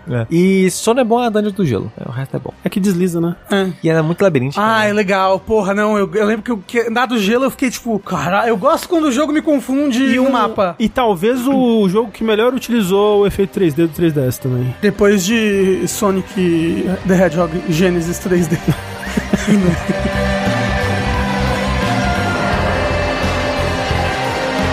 Antes da gente fechar, vamos para os finalmente. Sushi, você tem um né? jogo para compartilhar com a turma? É, eu posso falar brevemente das minhas duas, três primeiras horas e últimas horas. Nossa, eu tô, eu tô na desistência, né? Esse Desistir é ano. gostoso, desistir é gostoso. De The Last Case of Benedict Fox. O último caso do Benedito Raposa. Que pra quem não atrela um jogo a esse nome, é um jogo que, que teve já em E3 e alguns eventos de anúncio de jogos. Que é um jogo Metroidvania com essa estética meio detetive no ar. Que quando foi anunciado, todo mundo, caralho, pô, que, que maneiro, né? Estética com Metroidvania, uou, que interessante, né? Uau, vamos ver. Uau, vai lançar direto no Game Pass, que maneiro. Beleza, lançou no Game Pass sexta passada. E, gente, assim, eu sempre digo, as pessoas precisam jogar jogos ruins. Tá aí um exemplo. Joguem Benedito Raposa, tá no Game Pass, você já assina, você não vai pagar nada além disso, então acho que vale a experiência de jogar ele. Maior decepção do ano, tranquilo pra mim até agora. Que é um jogo que, tematicamente... Meus pais quando eu nasci. né? parecia muito interessante. né? Os trailers pareciam interessantes, né? A ideia de ele ser meio Metroidvania parecia interessante. Esteticamente ele parece muito interessante. É, mas nossa, é horrível de jogar. Puta que pariu, como é ruim. Tipo, Movimentação. A exploração é ruim, a movimentação não é gostosa, Sei. o combate é péssimo, péssimo, péssimo. Mas tem um Paris, Chico, como é que pode ser ruim? É, porque, né? Tipo, sabe o que é foda? É que jogando esse jogo você pensa, caralho, o pessoal tinha três coxinhas pra fazer esse jogo. Que você sente que é um jogo muito baixa renda. Muito, muito, muito baixa renda. Que ele não tem animação, uma qualidade de animação muito boa. Efeito sonoro, chega a ser cômico a qualidade do efeito sonoro do jogo. Só falta ser marreta do, do Chaves, assim, das coisas, sabe? O acabamento, polimento do jogo é muito baixo, muito baixo. E eu acho que o, o, o problema do jogo nem é que ele lançou assim, com esse gostinho de baixa renda e tal, porque a- às vezes, né, a pessoa faz o que ela dá pra fazer com o que ela tem, né, e tal. Eu acho que só, talvez a expectativa, né, tipo, putz, o jogo apareceu em, nesses eventos de anúncio grande, e aí acabei criando muita expectativa, né. E é um jogo indie com polimento baixo, com a qualidade baixa na média das coisas, que se você tropeça nele na internet, você paga 20, 30 conto nele, você pensa, ah, pô, né, foi um jogo legal. Uhum. Mas eu fui com mais expectativa do que isso e me acabei me decepcionando muito. Ele tem uma estrutura interessante que é. Tem um meio que um hub, que é uma mansão. Farling Shrine. É side-scrolling em 2D ali, né? Você anda pros ladinhos 2D e tal. E nela você acha várias portas trancadas que precisam de chave, gavetas ou portas que tem uns símbolos que você precisa fazer meio que um puzzlezinho nesses símbolos e tal. E você acessa a memória dos mortos. E é aí que é a dungeon, é o limbo que o jogo chama. E nessa memória dos mortos você vai aprender o que são esses símbolos, vai conseguir chave. Então você explora um pouquinho, vai pra mansão, destranca portas, descobre novos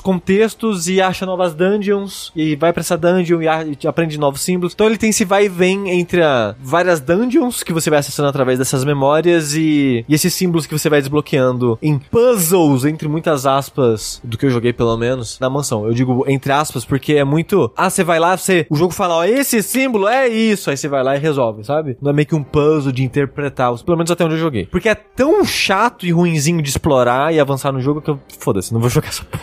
É, o- a gente ouviu dizer por aí que os puzzles melhoram, né? Com a, É. a partir a, na medida que o jogo avança. E parece que a- até que o destaque, né, do jogo talvez sejam realmente os puzzles e menos combate ou exploração, né? Mas, O foda é que o grosso do que você faz é isso. não sei. Só que dizem também que um problema dele tá sendo é, bug e crash, né? Ah, é. É, é, só das, das só três horas que eu joguei dele, eu não, não cheguei a ter problema com isso. É, mas eu vi no chat pessoas falando que crashou e corrompeu o save, coisas Caralho, desse tipo. aí, assim. aí é foda. É. Mas eu recomendo ele pra gente ter o gostinho amargo na boca pra quando a gente for jogar Star Wars ele parecer melhor do que ele é.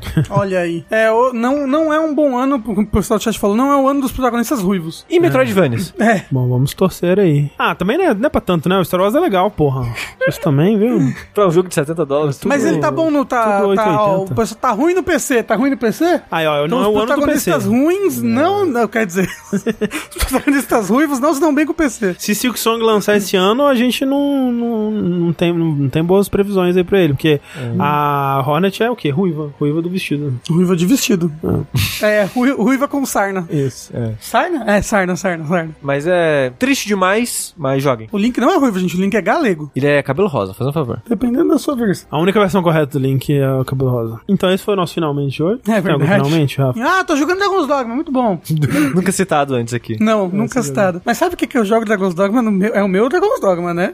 Porque eu jogo no PC, eu tenho mod pra caralho. E é a minha experiência, assim, é o meu mundinho de fantasia. Aí o, o Rafa ele criou o link pra jogar o É. Não, jogo. eu já- eu já- você lembra em live eu joguei com o Link? Você não lembra disso? Da Fox? Faz tempo, faz tempo, tempo, tempo. Só que eu não, eu não usei nenhum mod, eu só, tipo, joguei sozinho de mercenário, espada e escudo. Tava bem legal. Ó, falaram as notas. Aproveitar que o podcast tá curto. É, É verdade, né? Falaram que saíram as notas de Redfall. A média é 62. A gente conhece alguém que jogou 10 horas do jogo e não. E alguém que tava bem empolgado, né? E alguém que tava muito empolgado e não curtiu. Muito não. fã da Arkane. É. Eu fiquei triste, sabia? Fiquei Eu triste. queria também. que fosse bom. Eu vou Eu tentar queria. ainda. Ah, não, eu quero Mas- jogar, eu quero ver qual é que é, né? Mas a gen- é, o pessoal já sabe que é o Lucas, né? Beleza. Que É que se saiu os reviews, acho que pode falar essas coisas. né? Mas é, tipo, vazou mais cedo um vídeo de um, de um canal que era um dos piores jogos de 2023, o caralho. O pessoal é foda. Ué, talvez, é- quando afirma assim, eu acho que é um pouco de emoção. É, um pouco de emoção. Mas fico triste, eu queria que fosse mais. Não, quando o Lucas ficou. Quando ele tava decepcionado, eu pensei, ai, ok, fudeu. Né. Tava na cara dos vídeos que divulgaram. Mas, Ray, como a gente disse, tipo, o Prey passava essa vibe, Deathloop passava essa vibe, e acabaram sendo jogos muito bons. Então, às vezes, realmente, tal qual Sonic Frontiers, às vezes é difícil julgar um jogo pelo gameplay ou pelos trailers ou, ou coisa do tipo, né? Então é isso. É, a gente vai encerrando por aqui mais um vértice, e enquanto os Pinkertons não chega, eu sou o André Campos. Eu nunca cometi um crime. Eu quero mais guacamole. E até a próxima, gente. Tchau, tchau. Tchau! Quero saudar!